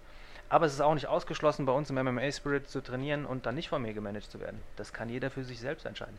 Und dann gehört man auch zum Team. Genauso. Und dann würdest du dich auch um den sportlichen Verlauf kümmern und also die Vorbereitung so. Mm, das würde ich dann auch machen. Das würde mm. ich dann auch machen, ähm, wenn dann ein gesonderter Deal natürlich äh, stattfinden würde. Ja, wollte ich gerade sagen. Das also muss natürlich ja, auch entlohnt werden. Es, es ja, muss ist, ist ja für alle, äh, alle Parteien irgendwie Sinn machen. Genau. Ähm, magst du darüber reden, was, was, was so der Cut ist, den. ja, ist, kann man ja also wenn du nicht, wenn du Nein sagst, verstehe ich es, aber. Im, no Im, Normalfall ist die Gym-Fee 10%, was mhm. an das MMA Spirit geht. Also 10% von der Gage. Von der Gage, genau. 10% von der Gage und 20% nehme ich. Habt ihr, ähm, habt ihr da wirklich Verträge oder ist das so ein Handschlag-Deal? Wir haben Verträge, aber ich muss ganz klar dazu sagen, es gibt natürlich auch äh, Kämpfer, von denen ich mich getrennt habe oder auch umgekehrt oder einvernehmlich. Und ich bin jemand, und das sage ich von Anfang an auch klar zu jedem, der bei uns trainiert und mit mir zusammenarbeiten möchte, ähm, wenn man merkt, dass die Energie nicht stimmt mhm. und ähm, jemand die Vorstellung hat, dass man in eine andere Richtung gehen möchte oder sollte, dann bin ich der Erste, der auch äh, einen Einjahres-, Zweijahresvertrag sagt, komm, wir lassen das sein, es bringt nichts für uns beide, aber wir können uns noch in die Augen gucken, können uns die Hände schütteln und dann lassen wir das. Und das gab es in der Vergangenheit auch schon und ähm, es bringt nichts. Es bringt nichts, jemanden zu irgendwas zu zwingen, was er da nicht mehr will. Mm. Von beiden Seiten aus gesehen. Ja, ja. ja definitiv. Ja, ich glaube auch, dass das was ist, wenn man irgendwie gezwungen wird, unter einem Management zu arbeiten als Kämpfer, dann ist das total Banane und auch als Kämpfer, wo man ja jemanden repräsentiert, muss man da auch voll hinterstehen können. Und besonders in unserer Konstellation wäre das unmöglich. Dadurch eben, dass ich auch für den sportlichen Teil zuständig bin, ähm, ich bin ja auch bei fast allen Kämpfen dabei, im Prinzip also bei den, bei Daniel, bei Max, bei Stefan und so weiter, sowieso bei allen. Mhm. Äh, da verbringt man natürlich auch die Fight Week äh, zusammen, die natürlich extrem intensiv ist. Und ähm, wenn ich der Überzeugung bin, zusammen mit unserem Trainerstab natürlich, dass man auf eine bestimmte Art und Weise einen Kampf oder einen Gegner ähm, angehen sollte und der Kämpfer glaubt nicht daran und das Vertrauen herrscht nicht, hat das überhaupt keinen Sinn. Mhm. Also ich habe ja so, der Klassiker ist folgender. Management und man hat so ein Gentleman's Agreement. Mir gehört x Prozent, sagen wir 20 Prozent, mhm. 30 Prozent. Ähm, der Kämpfer sagt, okay, alles klar, machen wir, kommt in die große Liga, sagen wir jetzt mal UFC, gewinnt, bekommt den Bonus. Und dann auf einmal ist Geld im Spiel, und zwar richtig Geld, und dann muss man sich überlegen, okay, wie teilen wir die 50, 60.000 auf? Und der Kämpfer sagt, naja, es war ja eigentlich äh, die Rede von äh, 30% von der Gage, nicht vom Bonus. Ähm, deswegen habe ich gefragt nach dem, äh, nach dem schriftlichen Teil, denn da ist ja sowas immer ganz klar geregelt, was alles da reinfällt. Und meine Erfahrung ist die, dass wenn Kämpfer wie Manager eher so ein Gentleman's Agreement haben und sagen, ja, wir machen das dann so und das passt schon, an dem Punkt, wo dann mhm. echt mal Geld fließt, dann wird es ein bisschen kritisch. Ich glaube nicht, dass es bei uns kritisch werden würde. Also es ist so, dass jeder diesen Vertrag hat. Ja, das mhm. ist schon so, der ist auch unterschrieben. Aber. Aber da äh, steht es ja noch drin. Es steht drin, ja. es steht drin. Und es wird auch vorher besprochen. Und alle Jungs, die bei mir trainieren und die ich auch vertrete nach außen, ich kann mir da keinen vorstellen in irgendeiner Form, wo es Probleme geben würde, geben würde, weil es sehr dankbare Menschen sind, die natürlich auch verstehen, um, um so einen Bonus zu gewinnen, muss man natürlich die richtigen Fertigkeiten mit in den Käfig bringen. Das ist ein bisschen anders, wenn ich reiner Manager wäre. Ich wär, mhm. würde außen sitzen und jemand trainiert zum Beispiel beim ATT. Mhm. Dann kann ich später schwer sagen, ja, aber ich habe dich ja so vorbereitet oder ich habe dir das gesagt und deswegen hast du das gemacht. Das ist ja Quatsch. Und dann könnte man das nicht beanspruchen. Also das ist meine Perspektive, mhm. das ist meine Sicht. Aber eben dadurch, dass das Sportliche bei uns eben komplett einfließt mit dem wirtschaftlichen Teil, ist es eben was anderes. Und es kommt natürlich hinzu, ähm, ich glaube auch nicht, dass sich äh, die meisten Leute darüber bewusst sind, dass Jim und ich, wir investieren extrem viel. Abgesehen von den äh, Räumlichkeiten und den Trainern ist es auch so, dass wir zusätzlich Trainingspartner einfliegen und die auch natürlich bezahlt werden müssen. Und ähm, äh, du weißt das auch. Im Normalfall ist es so, bei den meisten Organisationen zumindest, dass, dass nur ein Betreuer bezahlt wird, was ja eigentlich viel zu wenig ist. Ja. Und wir reisen auch im Ausland mindestens zu zweit an, mindestens ja. meistens zu dritt und das sind natürlich Kosten, die kennst du auch. Du weißt, ja, was ein Flug kostet plus Hotel, auch nicht günstig. Das geht in die Tausende und das übernimmt auch das Gym. Also ich weiß, dass wir in Rumänien mal gekämpft haben. Peter äh, war da auf einer Fightcard, ich habe ihn begleitet und da, ich weiß gar nicht, wer von euch da gekämpft hat. Ähm, na, auf jeden Fall wart ihr auch mit irgendwie 25 Mann da vor Ort und das war auf jeden Fall was, wo ich auch gedacht habe, okay, diese, dieser Support weg von zu Hause, das bedeutet schon auch was, ne? Definitiv. Das, war, ähm, das war für mich auch immer beeindruckend, weil ihr ja immer als Team anreist. Und ähm, ja. oftmals ist es so, dass man als Kämpfer unterwegs ist und dann ist man so, ein, so eine kleine eingeschworene Gruppe, wie so ein, wie so ein Zielteam, das irgendwo hinter den feindlichen Linien abgeworfen wird. Und ja, bei euch hat man immer das Gefühl, dass das Regiment marschiert ein, was natürlich auch psychologisch irgendwie einen Vorteil bringt, ja. Ähm, der Kaukasier fragt, ähm, wie läuft es denn mit der Ernährung Off-Season? Also wir haben schon gesehen, viel Croissants und so bei dir. Ne? Ähm, wir haben morgen. es ist noch früh. Ja, und ähm, gibt es auch Kämpfer, die sich ketogen ernähren? Ich weiß, dass sich Stefan ketogen ernährt hat mal eine Zeit lang. Der war Stefan irgendwie voll auf Keto. Schwein. Keine ja. Ahnung. ja, äh, Stefan ist auf jeden Fall ein Ausnahmemensch, in egal welcher. Stimmt, so viele Stories erzählen, was Stefan gegessen hat, was verdorben war und dieser Schweinemagen, der hält alles aus. Das ist kein Spaß. Ja, also es ist verrückt. Aber also ich, ich weiß, dass er sich mal, als ich mich mit ihm unterhalten habe, mal eine Zeit lang wirklich ketogen ernährt hat, was Mhm. ich überhaupt nicht hinbekomme. Also für mich, äh, da wird mir sofort schwindlig. Auch ohne Training, im Training brauche ich gar nicht probieren. Ähm, Er macht es nicht mehr. macht er nicht mehr. Nee. Also ich schon, schon lange nicht bin mehr. da auch kein großer Freund von. Der, also der Körper braucht Kohlenhydrate meiner Meinung nach, vor allen Dingen, wenn du viel trainierst. Ich widerspreche. Okay, erzähl mir davon.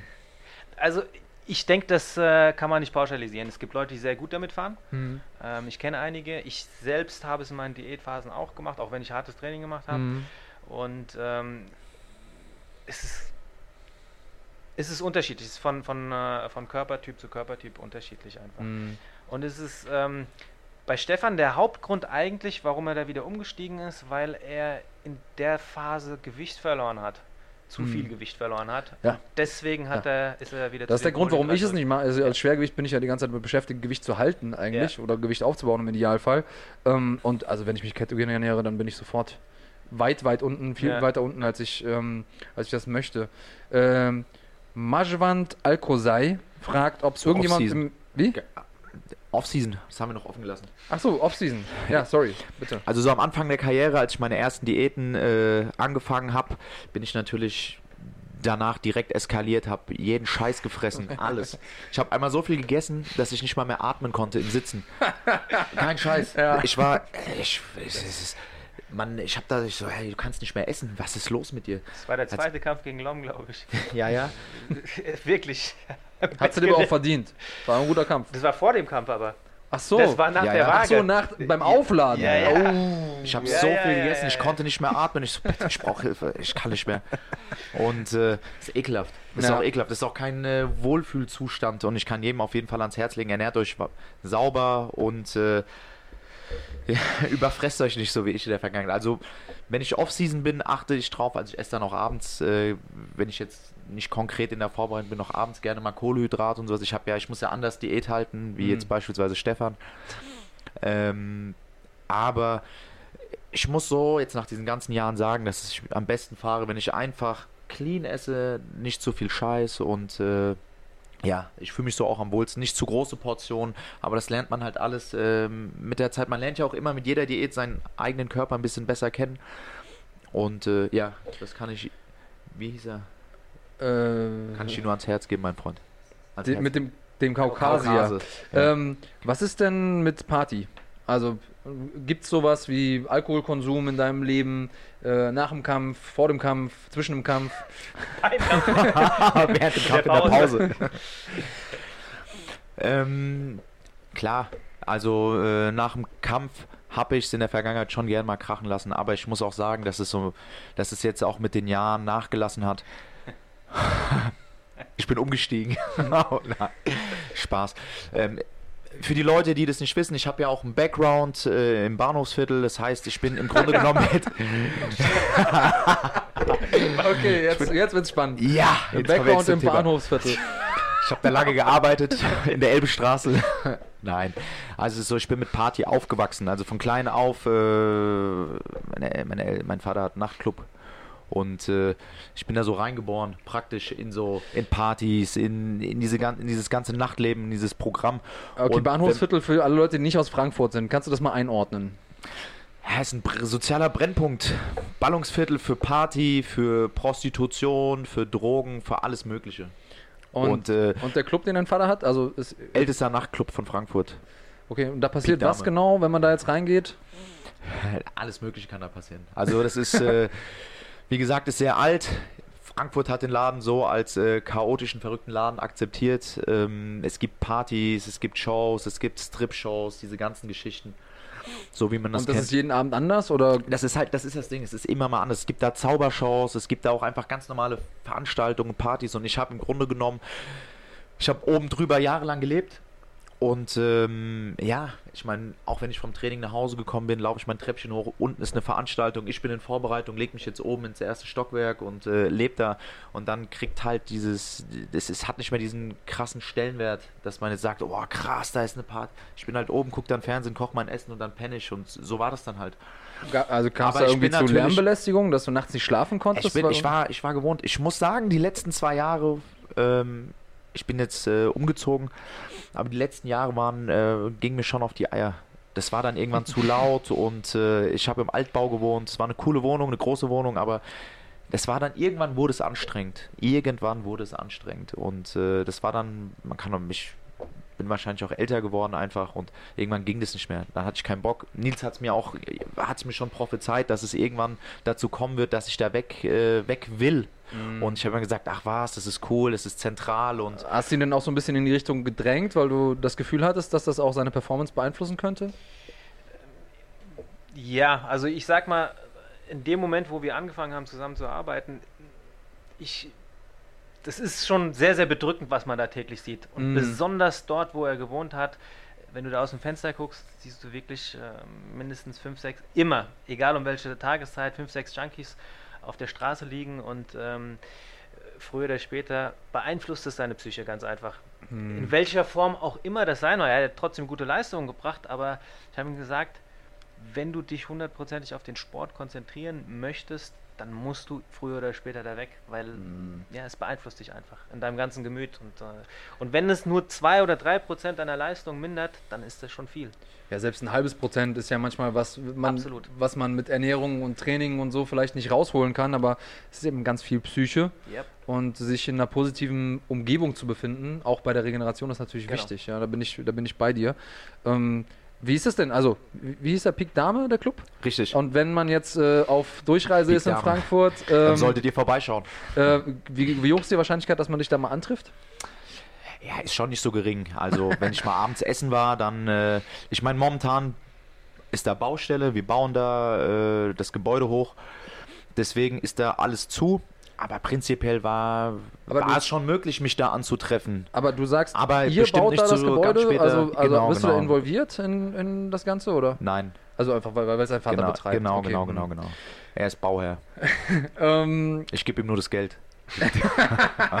ja, Geld ist ein gutes Thema. Ähm, denn hier wurde auch gefragt von Roman Wasik, ob du nebenbei noch arbeiten musst oder ob du als deutscher MMA-Profi denn von dem Sport leben kannst. Ich lebe von dem Sport. Ich arbeite nicht.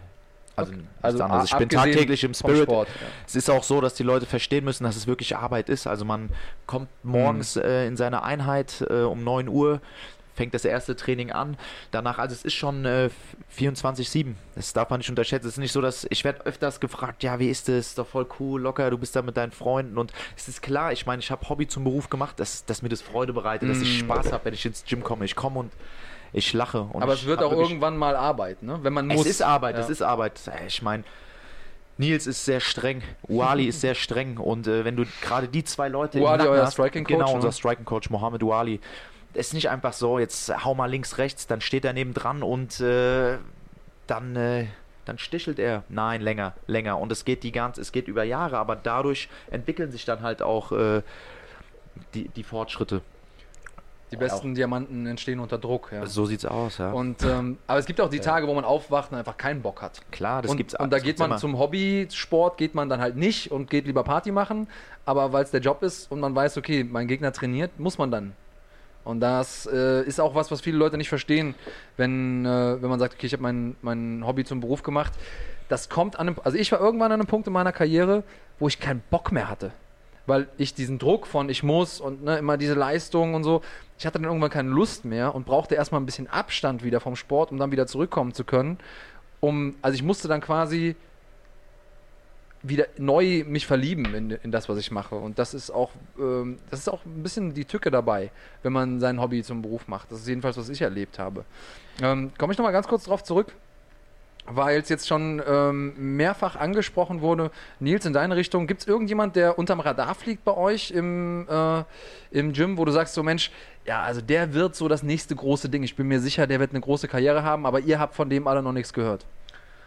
Da muss ich auf jeden Fall Raoul Lemberanski nennen. Der ist gerade 17 geworden, hat sein Debüt im MMA gegeben, Amateur. Und äh, der trainiert jetzt seit mittlerweile anderthalb Jahren auch mit den Profis zusammen. Äh, hat eine 66-Kilo-Klasse, kämpft, wird aber auf 61 runtergehen und äh, Raoul Embranski? Lemberanski. Lemberanski, Lemberanski mhm. genau, genau. Also fantastisches Talent und ähm, ist natürlich ein sehr spezielles Alter. Hm. Und, äh, Ja, kann sein, dass er seine erste Freundin hat und dann irgendwie, ja. ist, ist alles möglich, aber ich muss sagen, ähm, auch vor diesen anderthalb Jahren, bevor er mit den Profis angefangen hat zu trainieren, war er immer sehr fleißig, äh, hört gut zu, nimmt jeden Ratschlag dankend an, vom Team aus gesehen. Sein Vater unterstützt ihn sehr dabei und ähm, Das ist das ist auf jeden Fall jemand für die Zukunft mit Sicherheit. Das ist gut und das ist wichtig. Ich ähm, finde generell, dass diese Amateurgeschichte einfach in Deutschland noch zu klein ist. Es muss mehr Amateurveranstaltungen geben, es muss mehr gute Amateurveranstaltungen geben. Du hast ihm gesagt, er hat seinen ersten Amateurkampf gemacht. genau. Ähm, wie viele Amateurkämpfe empfiehlst du den Kämpfern, bevor die ins Profilager wechseln? Du hast es eben gerade selbst gesagt, es ist nicht so klar strukturiert in Deutschland. Deswegen kann man da eigentlich noch gar nicht sagen, okay, fünf oder zehn Kämpfe. Bei ihm hängt es natürlich auch mit dem Alter zusammen, ist klar, da, da er noch nicht volljährig ist. Aber man muss das immer individuell betrachten, wie die Entwicklungsstufe beim einzelnen Kämpfer ist. Ähm, ich sehe im Prinzip jetzt schon so weit, dass er das theoretisch könnte. Wir werden es aber nicht machen, unabhängig vom Alter. Ich möchte ihm da ein bisschen mehr Zeit geben, aber auch nicht zu viel. Was man auch nicht vergessen sollte, auch wenn man Amateurkämpfe macht oder viele und da besondere Regeln gelten, kann man sich auch da verletzen und es ist auch Verschleiß für den Körper. Und ähm, ja, da muss man eben gucken. Ja, es gilt da so die richtige Waage zu Genau. finden zwischen, okay, du hast genug Erfahrung, um jetzt ne, nicht komplett geschockt zu sein, wenn du auf eine große Veranstaltung kommst. Ja. Und auf der anderen Seite aber jemanden nicht schon als Amateur zu verschleißen. Es gibt ja Leute, die machen irgendwie 20, 30 Amateurkämpfe. Ja, Ist ja auch ja. vollkommener Wahnsinn. Ja, auf jeden Fall. Aber ich glaube, das sind auch viele dabei, die gar nicht ins Profilager wechseln wollen, die einfach sagen, ich habe Spaß an dem Sport und Mhm. ich mache das einfach als Hobby. Was ja auch okay ist. Ja, na klar, logisch. Muss Mhm. es auch geben, ja. Ähm, ja, gibt es irgendwas im MMA Spirit, was ihr noch in der Pipeline habt? Also hier wurde eben gefragt, ob ihr noch irgendwelche anderen ähm, anderen Bereiche aufmachen wollt oder so. Guck mal, ob ich den, das hier noch finde. Ähm, gibt es im Spirit irgendwas, was ihr noch in der, in der Pipeline habt an, an neuen Projekten?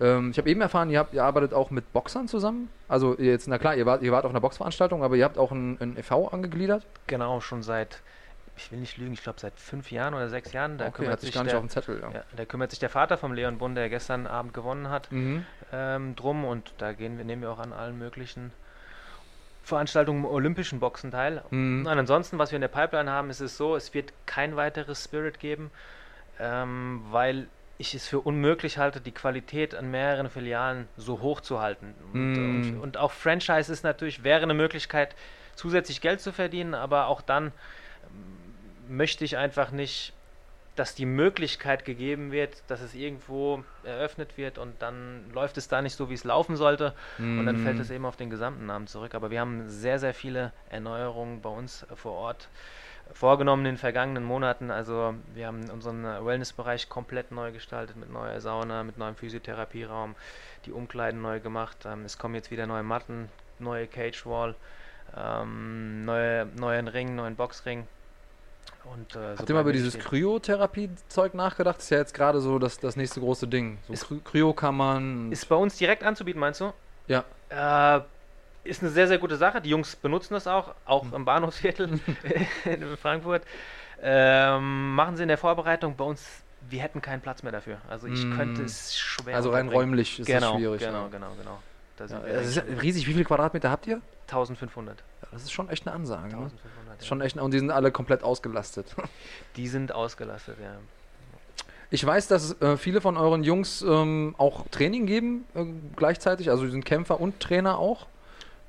Eigentlich nicht. Ne, also Stefan macht auch so Ja, Fitnesskurse, ja, oder? ja, ja, ja, er macht Genau. das Functional Fitness, genau, und genau. das- ähm, ja, ja. Saba macht, macht der nicht auch Ringen, ja, doch, Ja, doch, genau. doch, ja. Aber Max, ja. du bist einfach nur. Ich kümmere mich um die Jugend. du kümmerst die dich um die um die Kinder. Okay, in, Das ist bei äh, mir in besten Händen. in, in welcher Form? Immer Wochenendausflüge ins Pikdame oder? Nein, jetzt, bin ich, jetzt bleib mir ernst. Okay, ja. Ähm, nein, die Jugendabteilung, Jiu-Jitsu und Ring. Okay. Also das in Kombination, Submission Wrestling. Kinder, Kinderabteilung. Wie oft, Kinderabteilung. Nicht Jugend. Kinderabteilung. wie oft machst du das? Zweimal die Woche. Das machen der Marc Bockenheimer und ich. Und Max Heine. Okay. Ja. Macht das Spaß? Ja. Ich finde es super anstrengend. Also ich trainiere lieber 100 Erwachsene gleichzeitig als 10 Kinder. Ich komme mit, denen, komm mit denen sehr, sehr gut klar. Ja, ich find's, Also ich bin ja Pädagoge, aber ich finde es... Bin ich auch. zieht mir so viel Energie. Du bist auch Pädagoge, Ja. aber Pädagoge der Straße dann. Oder hast du Korrekt. Das, hast du das irgendwo gelernt? Ich habe es gelernt. ja? Ja. Erzähl mal davon. Ah, ich würde so gerne wissen. Ja, ja klar, deswegen sind wir hier. Nein, Quatsch. Nee? Thema beendet. Ähm, noch ein paar Fanfragen. Dan... Es gab da ein paar, Was, was, was wolltest du sagen? Paar ganz geile Fragen auf jeden Fall. Es gab ein paar... Willst du, willst du die... Wir können alles anschneiden, Wir können alles, aber Problem. hier, lass uns erstmal über dein Krafttraining reden. Also, Mhm. ähm, wie, wie gestaltest du deine Krafttrainingseinheiten? Ergänzend immer zu den Einheiten, die ich dann trainiere, also Grundübungen. Aber es ist jetzt nicht so, dass ich gesondert Kraft. Man muss natürlich auch sagen, abhängig davon, wie weit ich in der Vorbereitung bin oder wann ich wo stecke. Normales Krafttraining baue ich eigentlich äh, eher in der Off-Season ein. Hm. Also, dass ich dann auch wirklich sage, ich mache jetzt ganz bewusst nur eine Krafteinheit. Ansonsten ergänze ich das immer. ist Also ja meine auch so Einheit, wenn ich Hyper Ringen habe, Hypertrophie dabei? Also willst du da auch Muskeln aufbauen oder ist es eher äh, Kraft, Ausdauer, Schnelligkeit, Explosivität? Explosivität steht natürlich ganz oben und äh, ja, es ist natürlich auch so, es ist, wäre jetzt nicht so ratsam, wenn ich jetzt noch schwerer werde von meinem Grundgewicht. Mhm. Ich denke, ich bin ein großes Federgewicht und äh, mehr Masse ist nicht nötig. Ich, Nils lacht beim. ja, ja, ja, bei Max vergisst gerne seinen Trainer Fabrizio. Fabrizio. ja, Ich bin ja da. perfekt. Also der hätte jetzt hier auf jeden Fall hingehört an der Stelle.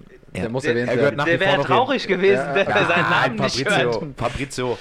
Wir haben Fabrizio. natürlich einen, der kümmert sich um haben wir uns. nicht gedacht.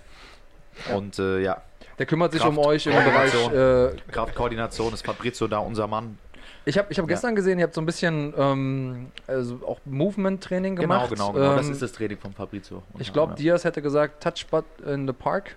Also ist ja Ach so, sowas, was- äh, ist ja im Prinzip was, was auch erst in den letzten Jahren Einzug gehalten hat ins MMA, dass Leute Movement-Training machen. Also einfach die Frage, wie bewegt man sich auch abseits von klassischen MMA-Bewegungen. Ne? Mhm.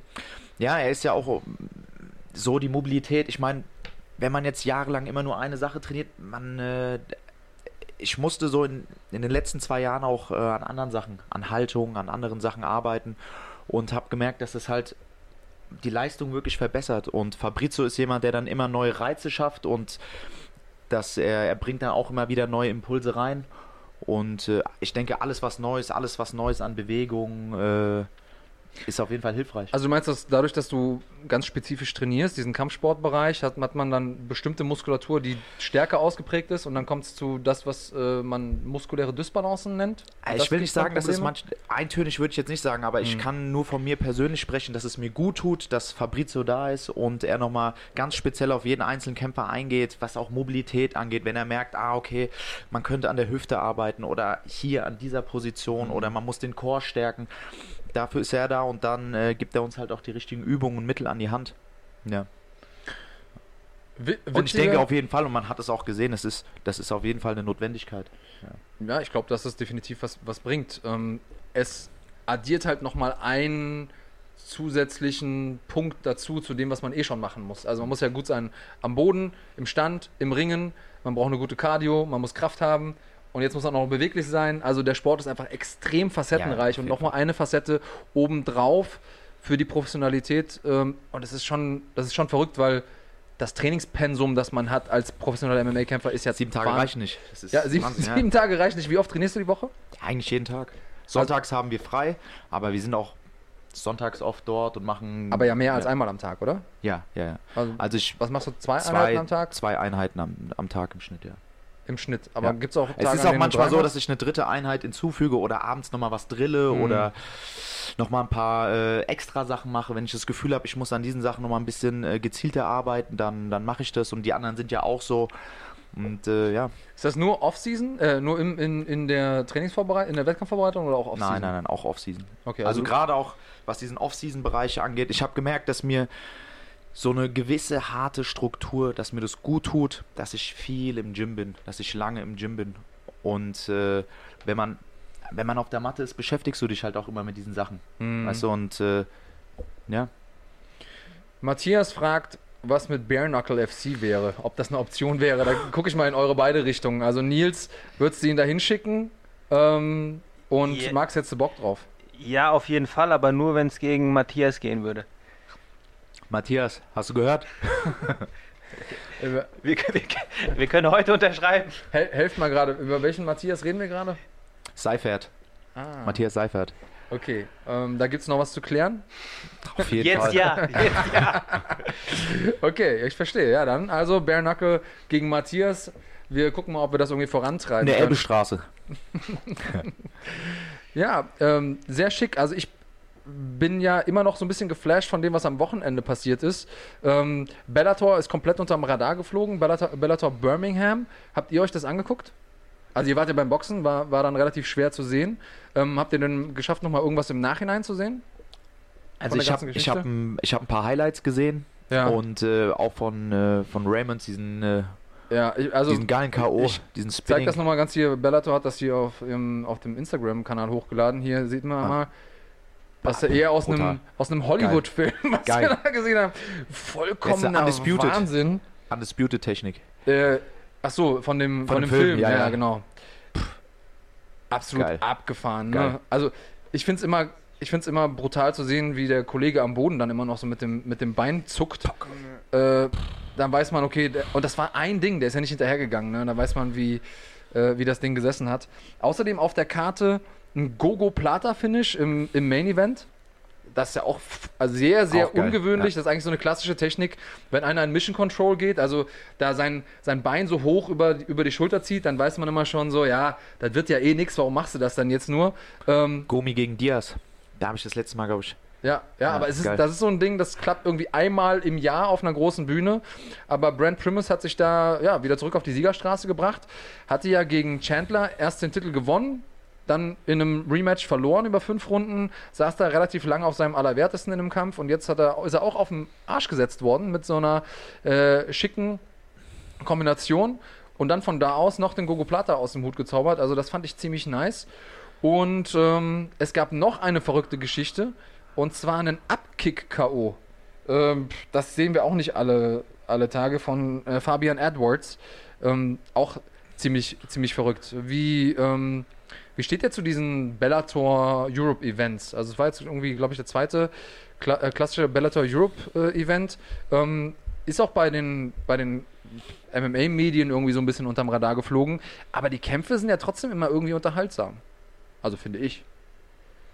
Sie, man sieht es ja auch an den, an den Finishes jetzt hier. Das sind, sind, so Sachen, die sehen wir eigentlich im MMA total selten. Erstmal diese komischen gedrehten Sachen, Gogo Plata. Also es lohnt sich definitiv, das, den, den Kram anzugucken. Wenn ihr es zu Hause noch nicht gesehen habt, schaut es euch mal an, weil ähm, das sind Dinge, die man so auf dem Level selten sieht. Habt ihr eine Meinung dazu? Alles drei geile Sachen. Der Hammer. ähm, habt ihr, Guck's dir an, Stefan. Habt ihr die, ähm, habt ihr die UFC Fight Night gesehen? Aya Quinter gegen Cowboy? Auch noch keine Chance gehabt wie gesagt, wir sind ja die Nacht durchgefahren hierher. Und mm, also deswegen vielen Dank auch, dass ihr gekommen seid. Das ist ja auch äh, eine Belastung ne? von der, von der ähm, Fight Night Nils dann direkt hierhin.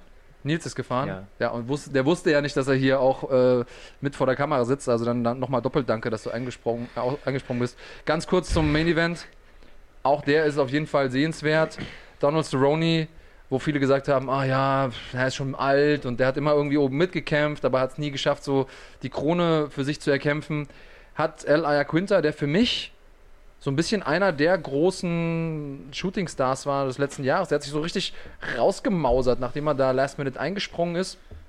Hat er sich so gemausert und hat wirklich gezeigt, okay, ich bin einer, der oben mitkämpfen kann. Und äh, eigentlich ein sehr, sehr schwer auszurechnender Kampf, aber Cerrone hat das Ding richtig gut gerockt, hat ein paar Mal Ayaquinta angeklingelt, wurde vorher noch nie in der UFC angeklingelt. Also das zeigt auch, dass der auch noch Pep hat, der Junge.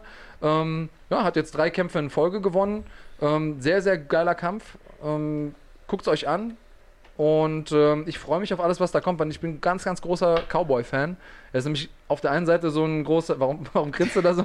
Mir geht immer viel Scheiß durch den Kopf. Wenn ich sage Cowboy-Fan, oder was? Ich habe da extra meine schönen Stiefel für dich angezogen. Siehst du? Ja, ich weiß, dass du ein Cowboy-Fan bist.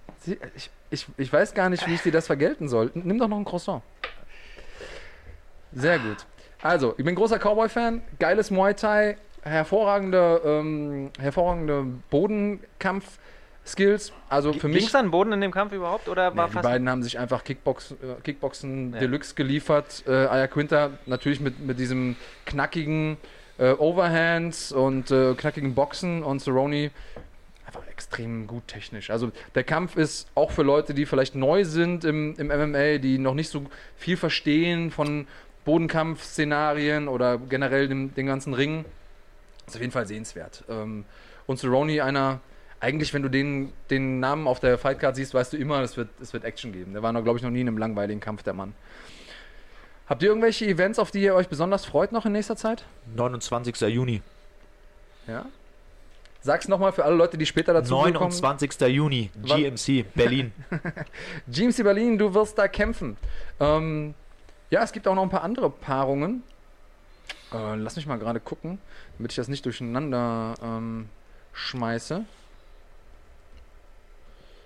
Hoffentlich kriege ich jetzt direkt. Ah, sehr gut. Ist irgendeiner von euch noch mit auf der Karte, Nils? Äh, yep. Ja, wer, wer, wird noch mit dabei sein? Alexander Wertko gegen Attila Korkmaz. Oh. Alex und Anton Mohr schließen sich dem MMA Spirit an. Okay, wie kam es dazu? Ähm, die Jungs haben schon ein paar Mal bei uns trainiert, mhm. haben Interesse angemeldet und ähm, dann hat mich ihr Manager kontaktiert und wir haben uns zusammengesetzt und wir machen jetzt mal einen Probelauf. Okay, sieht gut aus. Also wir sehen es. Ähm, super talentiert, super junge Kämpfer. Ja, und ich, also haben die auch schon mal bei euch trainiert vorher? Ja, ja. ja okay, also ja, dann, aber ihr werdet dann jetzt äh, sowohl das Training in die Hand nehmen als auch das Management? So sieht's aus, ja. Okay, sind wir mal gespannt, wie es für die weitergeht, wenn äh, sie sozusagen diesen professionellen Rahmen gestellt bekommen. Ja. Ähm, wen wir noch haben, ist Julia Dorni, die äh, Berlinerin, die in, im Kickboxen schon einiges gerissen hat. Okay. Ähm, macht ihren äh, Debütkampf. Das ist auf jeden Fall ein Kampf, wo viele Leute hingucken, den viele Leute sehen wollen. Ähm, da freue ich mich extrem drauf kommt aus dem Spitfire Gym und bekommt es mit Antonia Morera de Fatima von der MMA Factory mit äh, einer Frau zu tun, die zumindest mal ein gutes Team hinter sich stehen hat, die auch schon mal MMA gekämpft hat. Aber da wird immer die große, da ist immer die große Frage für mich, jemand kommt aus dem Kickboxen, kommt ins MMA, wie, wie schafft er das sozusagen, seine Stärken auszuspielen? und was passiert, wenn es dann wirklich mal irgendwie ja. in ringerische, um ringerische Elemente geht oder so. Das hier für mich auch ein absoluter Kracher. Chan Aslana gegen Sascha Sharma. Sharma hat ja auch ähm, im Ausland viel gekämpft und äh, ist dann jetzt wieder zurück sozusagen auch, äh, vor der heimischen Kulisse Paderborn Wombats, die sich auch gemausert haben zu einem sehr, sehr guten Team in den letzten Jahren, guten MMA-Team. Ja. Wir waren ja vorher eigentlich eher so ein klassisches Bodenkampfteam. Ähm, und mit den Aslaner Brüdern hat man gezeigt, äh, hat man gesehen, oh, die können auch striken. Dann gegen äh, Sascha Sharma, auch einer, ja, einer der international erfolgreicheren deutschen, deutschen Kämpfer. Sehr, sehr spannend. Äh, einfach auch zu sehen, wie Chan sich schlagen wird gegen so jemanden mit internationaler Erfahrung. Dann der Kollege, also der Bruder von, äh, von Can, nämlich Ozan Aslana, beide sehe ich immer unglaublich gerne, ähnlich wie Soroni waren die auch noch nie in einem langweiligen Kampf für mich gegen Anatoli Bal, den wir ja beim letzten Mal leider nicht sehen konnten, weil der Gegner abgesprungen ist im letzten Moment. Schwer zu sagen, wer da die Nase vorne hat. Könnt ihr das einschätzen? Habt ihr da eine Idee? Wen seht ihr vorne? Ich kann nichts dazu sagen, weil ich mich nicht erinnern kann, dass ich einen Kampf von Baal gesehen hätte. Nein? Sag mir mal irgendeinen, den ich kennen könnte. Da muss ich jetzt, muss ich jetzt gleich mal gucken wir mal den The Almighty Sherdog. Ob wir was Leo finden. Zulic.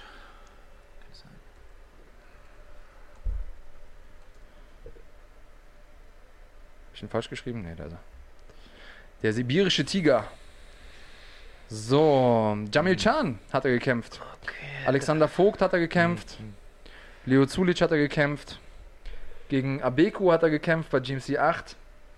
Ähm, gegen ja, Mick, genau. Mokoyoko, also. Ja, dann habe ich einen Kampf gesehen und zwar den gegen Jamil. Ja, gut. Da gab es nicht viel zu sehen. Da gab es ja, ja, ja, eine, Runde, eine Runde Vollgas von beiden.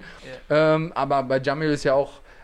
Die haben beide eben einen Striking-Stil, der ähm, auf, auf knackige Aktionen setzt. Und das ist klar, wenn man da getroffen wird, ne, dann ähm, irgendeiner geht runter. Mhm. Also Anatoli hat auch einen, einen Box-Hintergrund, ist jemand, der sehr strukturiert, mit gutem Auge boxt. Also ich habe den teilweise gesehen, dass er seine Hände wirklich in den Hosentaschen hat, aber dann präzise boxt. Das kann natürlich nach hinten losgehen, wenn man dann gegen jemanden wie Jamil Chan kämpft. Aber gegen Aslana bin ich echt gespannt, äh, auch wie Aslana den Kampf angehen wird. Ja. Aber ich glaube, das ist die richtige Gewichtsklasse für Aslana, 74,5. Ja. Äh, also äh, 77 ist ein bisschen zu schwer wahrscheinlich und mm. 70 ja, deswegen bin ich eigentlich ein großer leicht. Freund von dieser Super Lightweight äh, Division. Ja. Ich glaube, dass es viele Leute gibt, die so zwischen den Gewichtsklassen gefangen sind. Yep. Und äh, ich bin gespannt, äh, Aslana in der Gewichtsklasse zu sehen. Ich glaube, das wird ihm auch gut tun. Jetzt äh, sind wir hier so ein bisschen weiter. Also hier fehlt auf jeden Fall noch dein Kampf. Mhm. Der ist noch nicht ganz geupdatet. Wir sind ja heute hier sozusagen weltexklusiv mit der Info rausgegangen. Bin sicher, dass das äh, demnächst auch noch auf der Seite mit äh, drauf sein wird. Ähm, international irgendwas, worauf ihr euch freut? Also ich äh, persönlich bin, wir haben ja über PFL geredet. PFL startet jetzt wieder. Mhm. Ähm, lass mal ganz kurz gucken. 9. Mai geht's los. Zu sehen natürlich ähm, auch und insbesondere hier auf Runfighting. Also ähm, wir haben das Finale zusammen kommentiert an, an mhm. Silvester. Ich äh, freue mich zu sehen, okay, wer wird sich dieses Jahr ähm, qualifizieren für die Playoffs? Unser Kollege ähm, Abus hat sein Debüt gestern gewonnen, äh, sein, sein Comeback gewonnen gestern. Der war gestern unterwegs. Marc hatte das eben äh, mal reingeschrieben in, der, in den Chat. Ja, genau. Äh, bei der Elite Fight Night hat er in der ersten Runde mit Kimura gewonnen. Also erstmal schön, dass du wieder zurück bist, Abus. Ähm, leider ist seine Gewichtsklasse nicht mit dabei, dieses Mal bei PFL. Deswegen hat er nicht die Chance, da seine Niederlage aus dem Finale wettzumachen. Marc hat außerdem gefragt, Nils, was ist denn mit deiner rechten Hand? Äh, wir sehen, dass das äh, einbandagiert ist. Okay, ihr lacht. das hat nichts mit Max zu tun. Das hat nichts. Ne? Nein, nein. Das ist beim ba Bahnhofsviertel? Nein, nee, das ist beim Ringen passiert. Ich kann gar nicht äh, genau sagen, wie, aber äh, das Band ist leider angerissen. Das Band vom Daumen, Daumen oder? Ja, ja. Also das heißt, du, du trainierst ja, auch mit mit den Jungs? Ja, wenn ich dazu komme. Okay. Wenn ich dazu komme, leider viel zu selten. Okay, aber hast du denn Ambitionen selber mal irgendwie? Um Gottes Willen. um Gottes Willen. Wo, woher soll ich die Zeit noch nehmen? Nein. nein okay, also nein, das nein, ist ein Zeitproblem. Ja. Auf jeden Fall, auf jeden mhm. Fall. Aber auch sonst weiß ich nicht, ob ich mich dafür noch aufraffen könnte. Ähm, ich weiß ja, wie hart die Belastung ist, wenn man sich ordentlich vorbereiten möchte und das würde ich meinem Körper jetzt wohl nicht mehr zumuten. Wie jung bist du, wenn ich fragen darf? 37, bald 38. Das ist ja, gar, ist ja kein Alter. Ähm, du hast, du kommst ursprünglich aus dem Bodenkampf? Nein, ich komme ursprünglich aus dem äh, Standkampf, Kung Fu, danach Kickboxen gemacht, lange Jahre und dann bin ich über Franco de Leonardes äh, zum Jiu-Jitsu gekommen. Ortega, schöne Grüße an dieser Stelle von, von uns. Von mir natürlich. Ja, von mir auch. Wenn er guckt. Ich glaube aber nicht. Wenn du guckst, schreib was. ja, er wird vielleicht nicht live gucken, äh, wird es aber dann nachher machen. Ähm, kann Max Fußball spielen? Natürlich. Natürlich. Natürlich. Nicht. Natürlich kann ich spielen. Ohne Spaß. Ja? Ich bin ein brutaler Kicker. Ich kann auch Skateboard fahren. Kannst ja, Skate kann ich auch. Äh, kannst du das beweisen? Selbstverständlich. also, ich kann hochhalten und ich kann einen Olli jetzt machen. Einen Kickflip. Auf einer, auf einer geraden Strecke oder kannst du auch in einer Pipe fahren? Nee, Pipe kann ich nicht fahren. Aber ein paar Tricks kann ich noch. Willst du mal meine Skateboard-Geschichte hören? Deine? Mhm. Schieß los. Ich habe dreimal in meinem Leben auf einem Skateboard gestanden dreimal im Leben habe ich im Krankenhaus gelegen, danach mit einer Gehirnerschütterung. Hm. Also ich habe es ich hab's Nicht probiert. Dein Ding. Ich hab's probiert. Bist du Halfpipe gefahren? Ich, natürlich, ich bin direkt hm. in die Halfpipe. ich bin direkt in die Halfpipe, zack, auf der Fresse gelandet, hm. äh, Gehirnerschütterung und das habe ich noch zweimal wieder, wiederholt und habe ich mir überlegt, okay, vielleicht bleibst nicht. du irgendwo. MMA du, ist gesünder. Ja, ist auch, hast einfach Matten. So dann kannst du auch mal auf die Nase fallen. ja, äh, relativ, ähm, ja, relativ ungeschickt habe ich mich da angestellt. Es gibt ja manche Leute, die mir das ähm, auch unterstellen im MMA, aber da ähm, fällt man wenigstens weicher, weil die Matten mhm. gepolstert sind. Ja, ähm, ich äh, würde euch die Möglichkeit geben, noch irgendwas loszuwerden. Max, hast du irgendwas? Ich bin ja immer so, du hast ja auch schon viele Interviews gegeben in deinem Leben. Ähm, ich hab, bin immer so, dass ich relativ gelangweilt bin von den meisten Interviews, denn letzten Endes die Interviewer stellen immer dieselben Fragen. Ne? Wie läuft die Vorbereitung? Wie bist du zum Sport gekommen? Also es sind immer so, die Dinge wiederholen sich und äh, lassen dann manchmal lassen sie ein, zwei Dinge raus, die man schon kennt, aber irgendwelche anderen Sachen dazu, die man auch schon kennt. Gibt es irgendwas, wo du dir denkst, warum bin ich da noch, danach noch nie gefragt worden?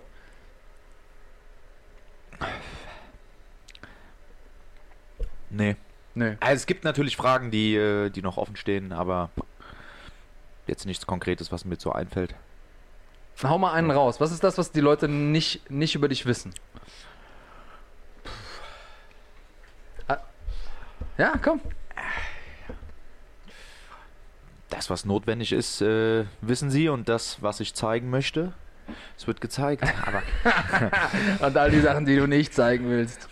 Um die Nein, geht's. äh, ich bin für alle, die da draußen, die irgendeine Frage haben oder die sich vielleicht manchmal unsicher sind, ob man auf mich zukommen kann. Äh, ihr könnt immer kommen, ihr könnt mich alles fragen. Und es ist gar kein Problem. Ich bin ein sehr offener und sehr lustiger Typ. Ist auch cool, dass du das selber beurteilen kannst, dass du lustig bist. Ich, also ich lach gerne. Ich mache das nicht für die anderen, dass ich über alle abfacken muss. Aber ich mache das wirklich zu meiner Belustigung. ähm, Die Lehrer ja, haben ich, mir ich, gesagt, es wird irgendwann ein Ende haben. Irgendwann kommt der Tag, dann ist es vorbei, dann kannst du nicht mehr deine Scheiße machen. Ich muss. Äh, Noch ist er nicht da. nee, der ist nicht da, der Tag. Ich muss sagen, wenn man dein Instagram-Profil verfolgt, ma- man sieht, dass du Spaß am Leben hast. Ähm, das, das kaufe ich dir ab, das ist authentisch. Also wenn ihr es nicht macht, folgt Max ähm, auf seinem Instagram-Profil. Ist auf jeden Fall wert. Auch die Stories sind immer, immer wieder schick.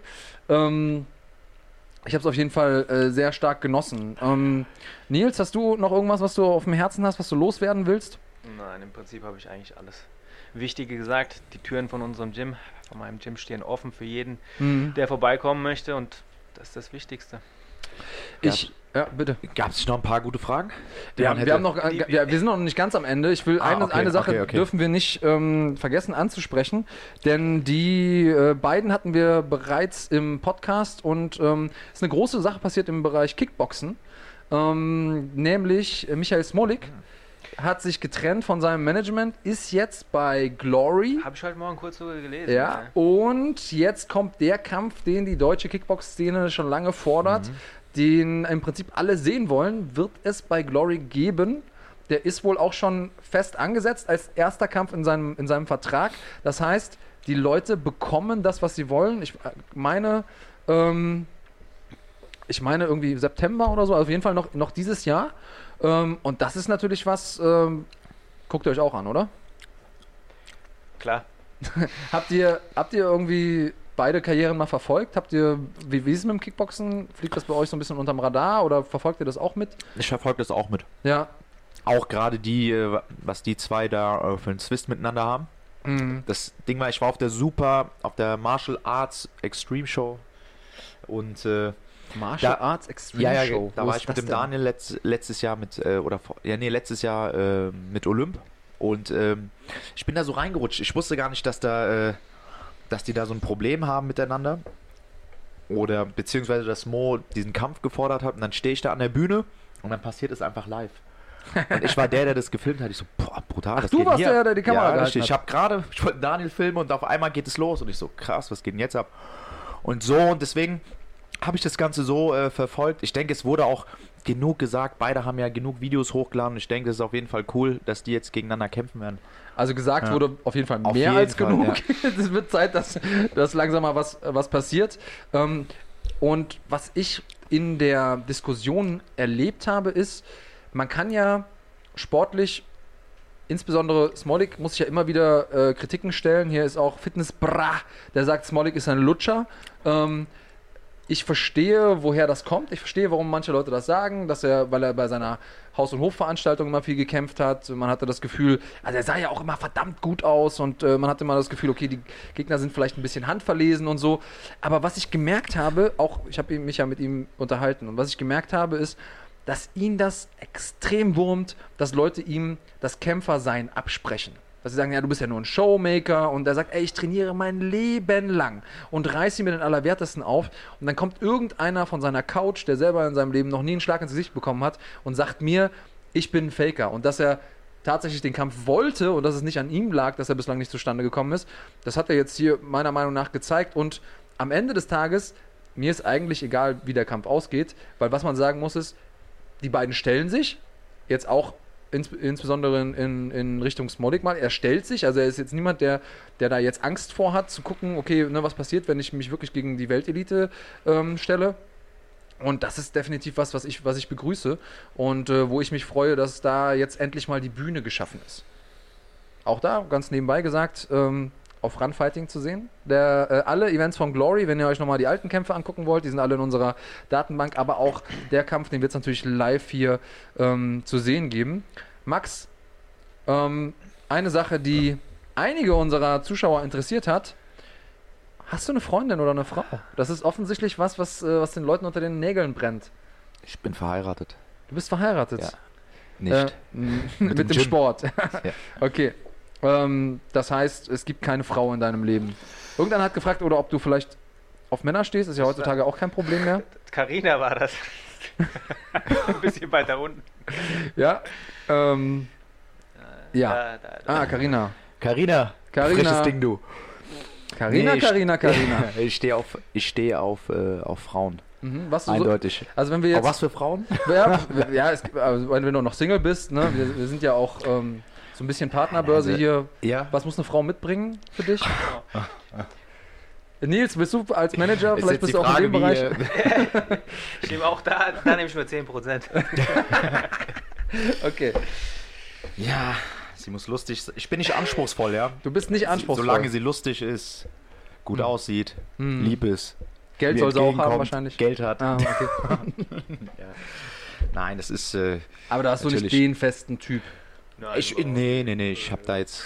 Ich bin da offen. Nils ist der an Nils, was ist dein Typ, Nils? Was würdest, Das muss er schon selbst sagen. Also so weit würde ich da nicht gehen. Du darfst gerne sagen. Nee, nee, das machst du schon selbst. aber du wärst offen für was Festes oder bist du noch eher Ja, ja, so. klar, auf Ja. jeden Fall. Okay. Gut, oder ist da, Da noch ist zu viel Bahnhofsviertel in dir drin? Nein, nein, Nein. da ist, äh, da ist kein Bahnhofsviertel mehr drin. Okay. Das Ding ist schon geklärt. Ähm, ich suche mal gerade eigentlich, eigentlich das Highlight, die Frage aller Fragen. Die muss ich ist er? aber. Äh, Was, wo ist ah, er? der ist auch geil, der Nesimi, oder wie hieß er? wo war? Was war? Nesimi. Ist Nesimi 2003. Was Äh. war der Reiz, dass du beschlossen hast, vom Hauptbahnhof zum MMA-Profi zu werden? Respekt, aber dass man so eine Wendung schafft. Du bist ein Vorbild für mich. Das wolltest du ja, wolltest du nur vorlesen. Nee, dass du ja, ich habe halt nur da gelebt und ich bin da aufgewachsen. Ich Du war warst jetzt nicht das am Tiefpunkt. Ich war nicht am Tiefpunkt und bin von unten wieder aus dem Loch gekrochen. Also du warst nie Junkie. Nein. Mm, Crusoe? Was schreibt der? Wo willst du? Ach, okay, weiter. Ja. Ähm, wir haben natürlich auch immer ganz viele Mehrfachnennungen. Das heißt, wenn ihr jetzt mit euren Fragen nicht rankommt, dann seid nicht böse. Ähm, ich muss mal den Kollegen finden. Wo ist er denn? Ich weiß, ich weiß auf jeden Fall, wie du meinst. Ja. Ähm, da- ah, Adriano, Adriano. Melangiano. Was Ich- geht ab, Adriano? Ich, ich zitiere das mal hier. Du wohnen Hauptbahnhof, da viel Sex bei Frankfurt. Du auch oft habe Frau für 50 Euro halbe Stunde bei dir. Also lass uns erstmal, wir teilen das jetzt mal auf. Okay, besser, Äh, besser. Äh, genau, weil sonst wird es zu komplex. Also du oft habe. Nee, nee, ich hab, ich hab andere Frau bei mir, aber nicht die für 50 Euro. Adriano. Okay, also nee. Aber ist normal, Frauen ist kein ja, Problem. Frauen ja, Genau. kann man machen, Aber nicht aber so bei teuer. mir- aber nicht bei, Das ist aber zu teuer, 50 das Euro ist zu ehrlich. viel. Das geht auch auf jeden Fall günstiger. Äh, und Bruder, lass nix ärgern wegen Haare. Ah, Das ist natürlich krank, Adriano. Also ich weiß nicht, was der für ein... Ich meine, ihr seht es jetzt alle live. Jetzt kommt die Ich Szene, wo du, wo, wo du an die Grabe von Andreas gehst. Ich, ich weiß nicht was er deinen Haaren hat. Findet Also, ihr... Opa! ich habe auch ein paar. Geil, gar nichts ist da. Ich weiß gar nicht, lass dir nichts nicht. einreden. Ich habe schon, ich habe schon, ja, ein bisschen Geheimratsecken habe ich. Okay, sag mal ganz ehrlich, findest du, ich habe ein Haarproblem? Ganz ehrlich. Ähm, Ganz ehrlich, wir können hier offen reden. Also ich, ich, ich als Boah, jemand, wir sitzen also ja quasi im selben Boot. Moment! Unter derselben Beleuchtung. Genau, also die Beleuchtung ist natürlich, wenn das Licht von oben kommt und so. Ich habe, ich habe das auch manchmal im das ist Aufzug. seit Jahren gleich. Sieht- ja, bei mir auch. Ich habe, ich habe, Siehste? ja, ich wir das doch geklärt. Ich habe tatsächlich Bilder von vor zehn Jahren rausgekramt, weil Peter, Peter Sobotta ärgert mich immer, sagt, kann das sein, dass du Haare verlierst? Ich sag, Alter, ich habe meiner Frau, bescheiden wie ich bin, vor zehn Jahren mal ein Bild von mir geschenkt, so in, in Überlebensgröße. Und ähm, das habe ich, das hab ich äh, nochmal in, ähm, in der Garage gefunden, jetzt letztens, als wir umgezogen sind. Da gehört es dann hin. Ja, genau. Das, das zeigt so ein bisschen den Stellenwert bei mir zu Hause. Ähm, nee, beim Umzug war es halt in der Garage zwischengelagert und ähm, da habe ich gesehen, ich habe genau dieselben, also es ist nicht größer geworden. Und ich glaube, du hast auch noch gute Chancen. Ähm, ist, ist auch viel. Ist auch, ja, genau, Türkei funktioniert. Ist auch viel Vererbungssache, oder? Also, ja, wie, ist- ich meine, mein bei dir in der Opa, mein? Onkel und mein Vater haben alle Glatze. aber die hatten die viel früher und ich kann an dieser Stelle einfach nur wieder sagen, dass äh, dieser Vorwurf, dass ich Probleme mit meinen Haaren habe, dass das einfach falsch ist. ich weiß nicht, was ihr habt. Ihr könnt alle Bilder von mir anschauen, die, die meine Story gucken. Erstmal, ich es ist eine Lüge, es sind Fake News, ganz klar. Ich habe heute meine Haare gegelt, ganz bewusst, weil ich diese Frage schon gelesen habe. Adriano, ich, äh, du kannst gucken, du wirst mir zustimmen, alles top da oben, alles top. Ja, doch. Also yes, auch kein bisschen klar. kaschiert. Also insofern, ich bin, ich bin nee, bei dir. Ist es auch nicht. Nee, also. Äh, der dritte Teil der Aussage. den dritten Teil, weiß nicht, ob wir den hier vorlesen wollen, aber er sagt, Haare doch, doch. sind wie Krankheit an Pimmel. Nur wenn nichts haben, machen Muschi frisch. Ich habe nicht ganz verstanden, die, die was er damit meint. Aber Adriano, das danke kann ja die Frau am anderen Ende dann äh, beurteilen. genau, also ich bin ähm, äh, ich bin etwas, ah. etwas, irritiert, aber es ist auf jeden Fall äh, spannend zu wissen, dass wir auch solche Menschen ansprechen mit, auf jeden Fall. Äh, mit aber der hat noch Sport. was gefragt, gell? Ähm, ja. Mir noch eingefallen. Ihm ist noch was eingefallen und zwar in deine Video, diese bleibt ein Tag nur. Da oft ist große schwarze Mann, welche immer sagen nix. Ach so, welche mal sagen, nix Haare du haben. Wenn du machen Fight gegen diese, du glauben, du hauen kaputt. Wer ist der große schwarze Mann, von dem er spricht? Das ist der Rafa. Okay, und Rafa ärgert dich immer wegen nein, deiner Haare? Nein, Rafa hat äh, selber ein Problem damit. Der ist ein Glatzkopf ah, okay, und äh, er hat ein Riesenproblem damit und er hätte auch gern so harte Haare, so volles Haar wie ich und deswegen ist kein Problem. Und in einem Kampf gewinne ich natürlich Adriano. Ah, okay, natürlich also Adriano weiß Bescheid. Wird kaputtgeschlagen. Ähm, ist vielleicht dann der zweite Kampf bei Bernackel FC? Ach, kein Problem. Okay. Matze und äh, Rafa zusammen. äh, Joan, Jonas Jonessi fragt, wieso nennt man dich Max Mad Max Koga? Schau meine Instagram-Story, dann weißt du Bescheid. Jonas Jonessi. Ganz klar. Guck mal Insta, dann weißt du Bescheid. Ja, ähm, Max Koga for President. Der gefällt mir. Ähm, Marc hat jetzt gesagt, ähm, dass du lichtes Haar hättest. Ah ja, Marc, ich meine, Marc ist krank, Marc ist verwirrt, deswegen ist er ja heute auch nicht hier. Deswegen sitzt er ja auf dem Klo. Ich glaube tatsächlich, dass er Angst verwirrt. davor hatte, dir das ins Gesicht zu sagen ja, deswegen nicht gekommen das ist. Das kann natürlich sein. ähm, also Marc, wir haben die äh, Instagram-Frage von Adriano Belangiano vorgestellt, ähm, die du angesprochen hast. Wir, ähm, ach so, uns bleibt noch ein bisschen der Ausblick. Ähm, über PFL haben wir schon gesprochen, über GMC haben wir schon gesprochen. Ich äh, lege euch nochmal äh, One Championship ans Herz. Da wird es äh, wieder zur Sache gehen. Ich gucke mal gerade am 10. Mai. Das ist gar nicht mehr so lange. Und da gibt es äh, die Warriors of Light direkt aus Bangkok äh, in Thailand. Also guckt es euch an. Ich bin großer One FC Fan, ist neben PFL gerade so meine Lieblingsorganisation ähm, da draußen, einfach weil ich das Gefühl habe, dass es sehr kämpferzentriert alles. Ich ähm, freue mich, wir haben schon fast eine Stunde 40 voll. Ähm, ich habe euch eben mal noch die Möglichkeit gegeben, ähm, was zu sagen. Ist euch irgendwas eingefallen, was ihr noch loswerden wollt? Ihr, ich würde euch das letzte Wort überlassen. Türen vom MMA-Spirit stehen jedem offen. Ich wollte es nur nochmal gesagt haben. Okay. Leute, denkt äh, an den 29. Juni. Folgt mir, verfolgt die Vorbereitung und den Kampf dürft ihr auf keinen Fall verpassen. Ich bin Garant für harte Kämpfe und das werdet ihr auf jeden Fall auch sehen. Also, Deutschland, ich bin wieder back. Hashtag JurMMA nie ich freue mich, schönes Schlusswort. Lieber Max, schön, dass ihr da wart. Danke Nils, danke Max. Ihr da draußen, bleibt cremig und bis nächste Woche 11 Uhr. Bye, bye.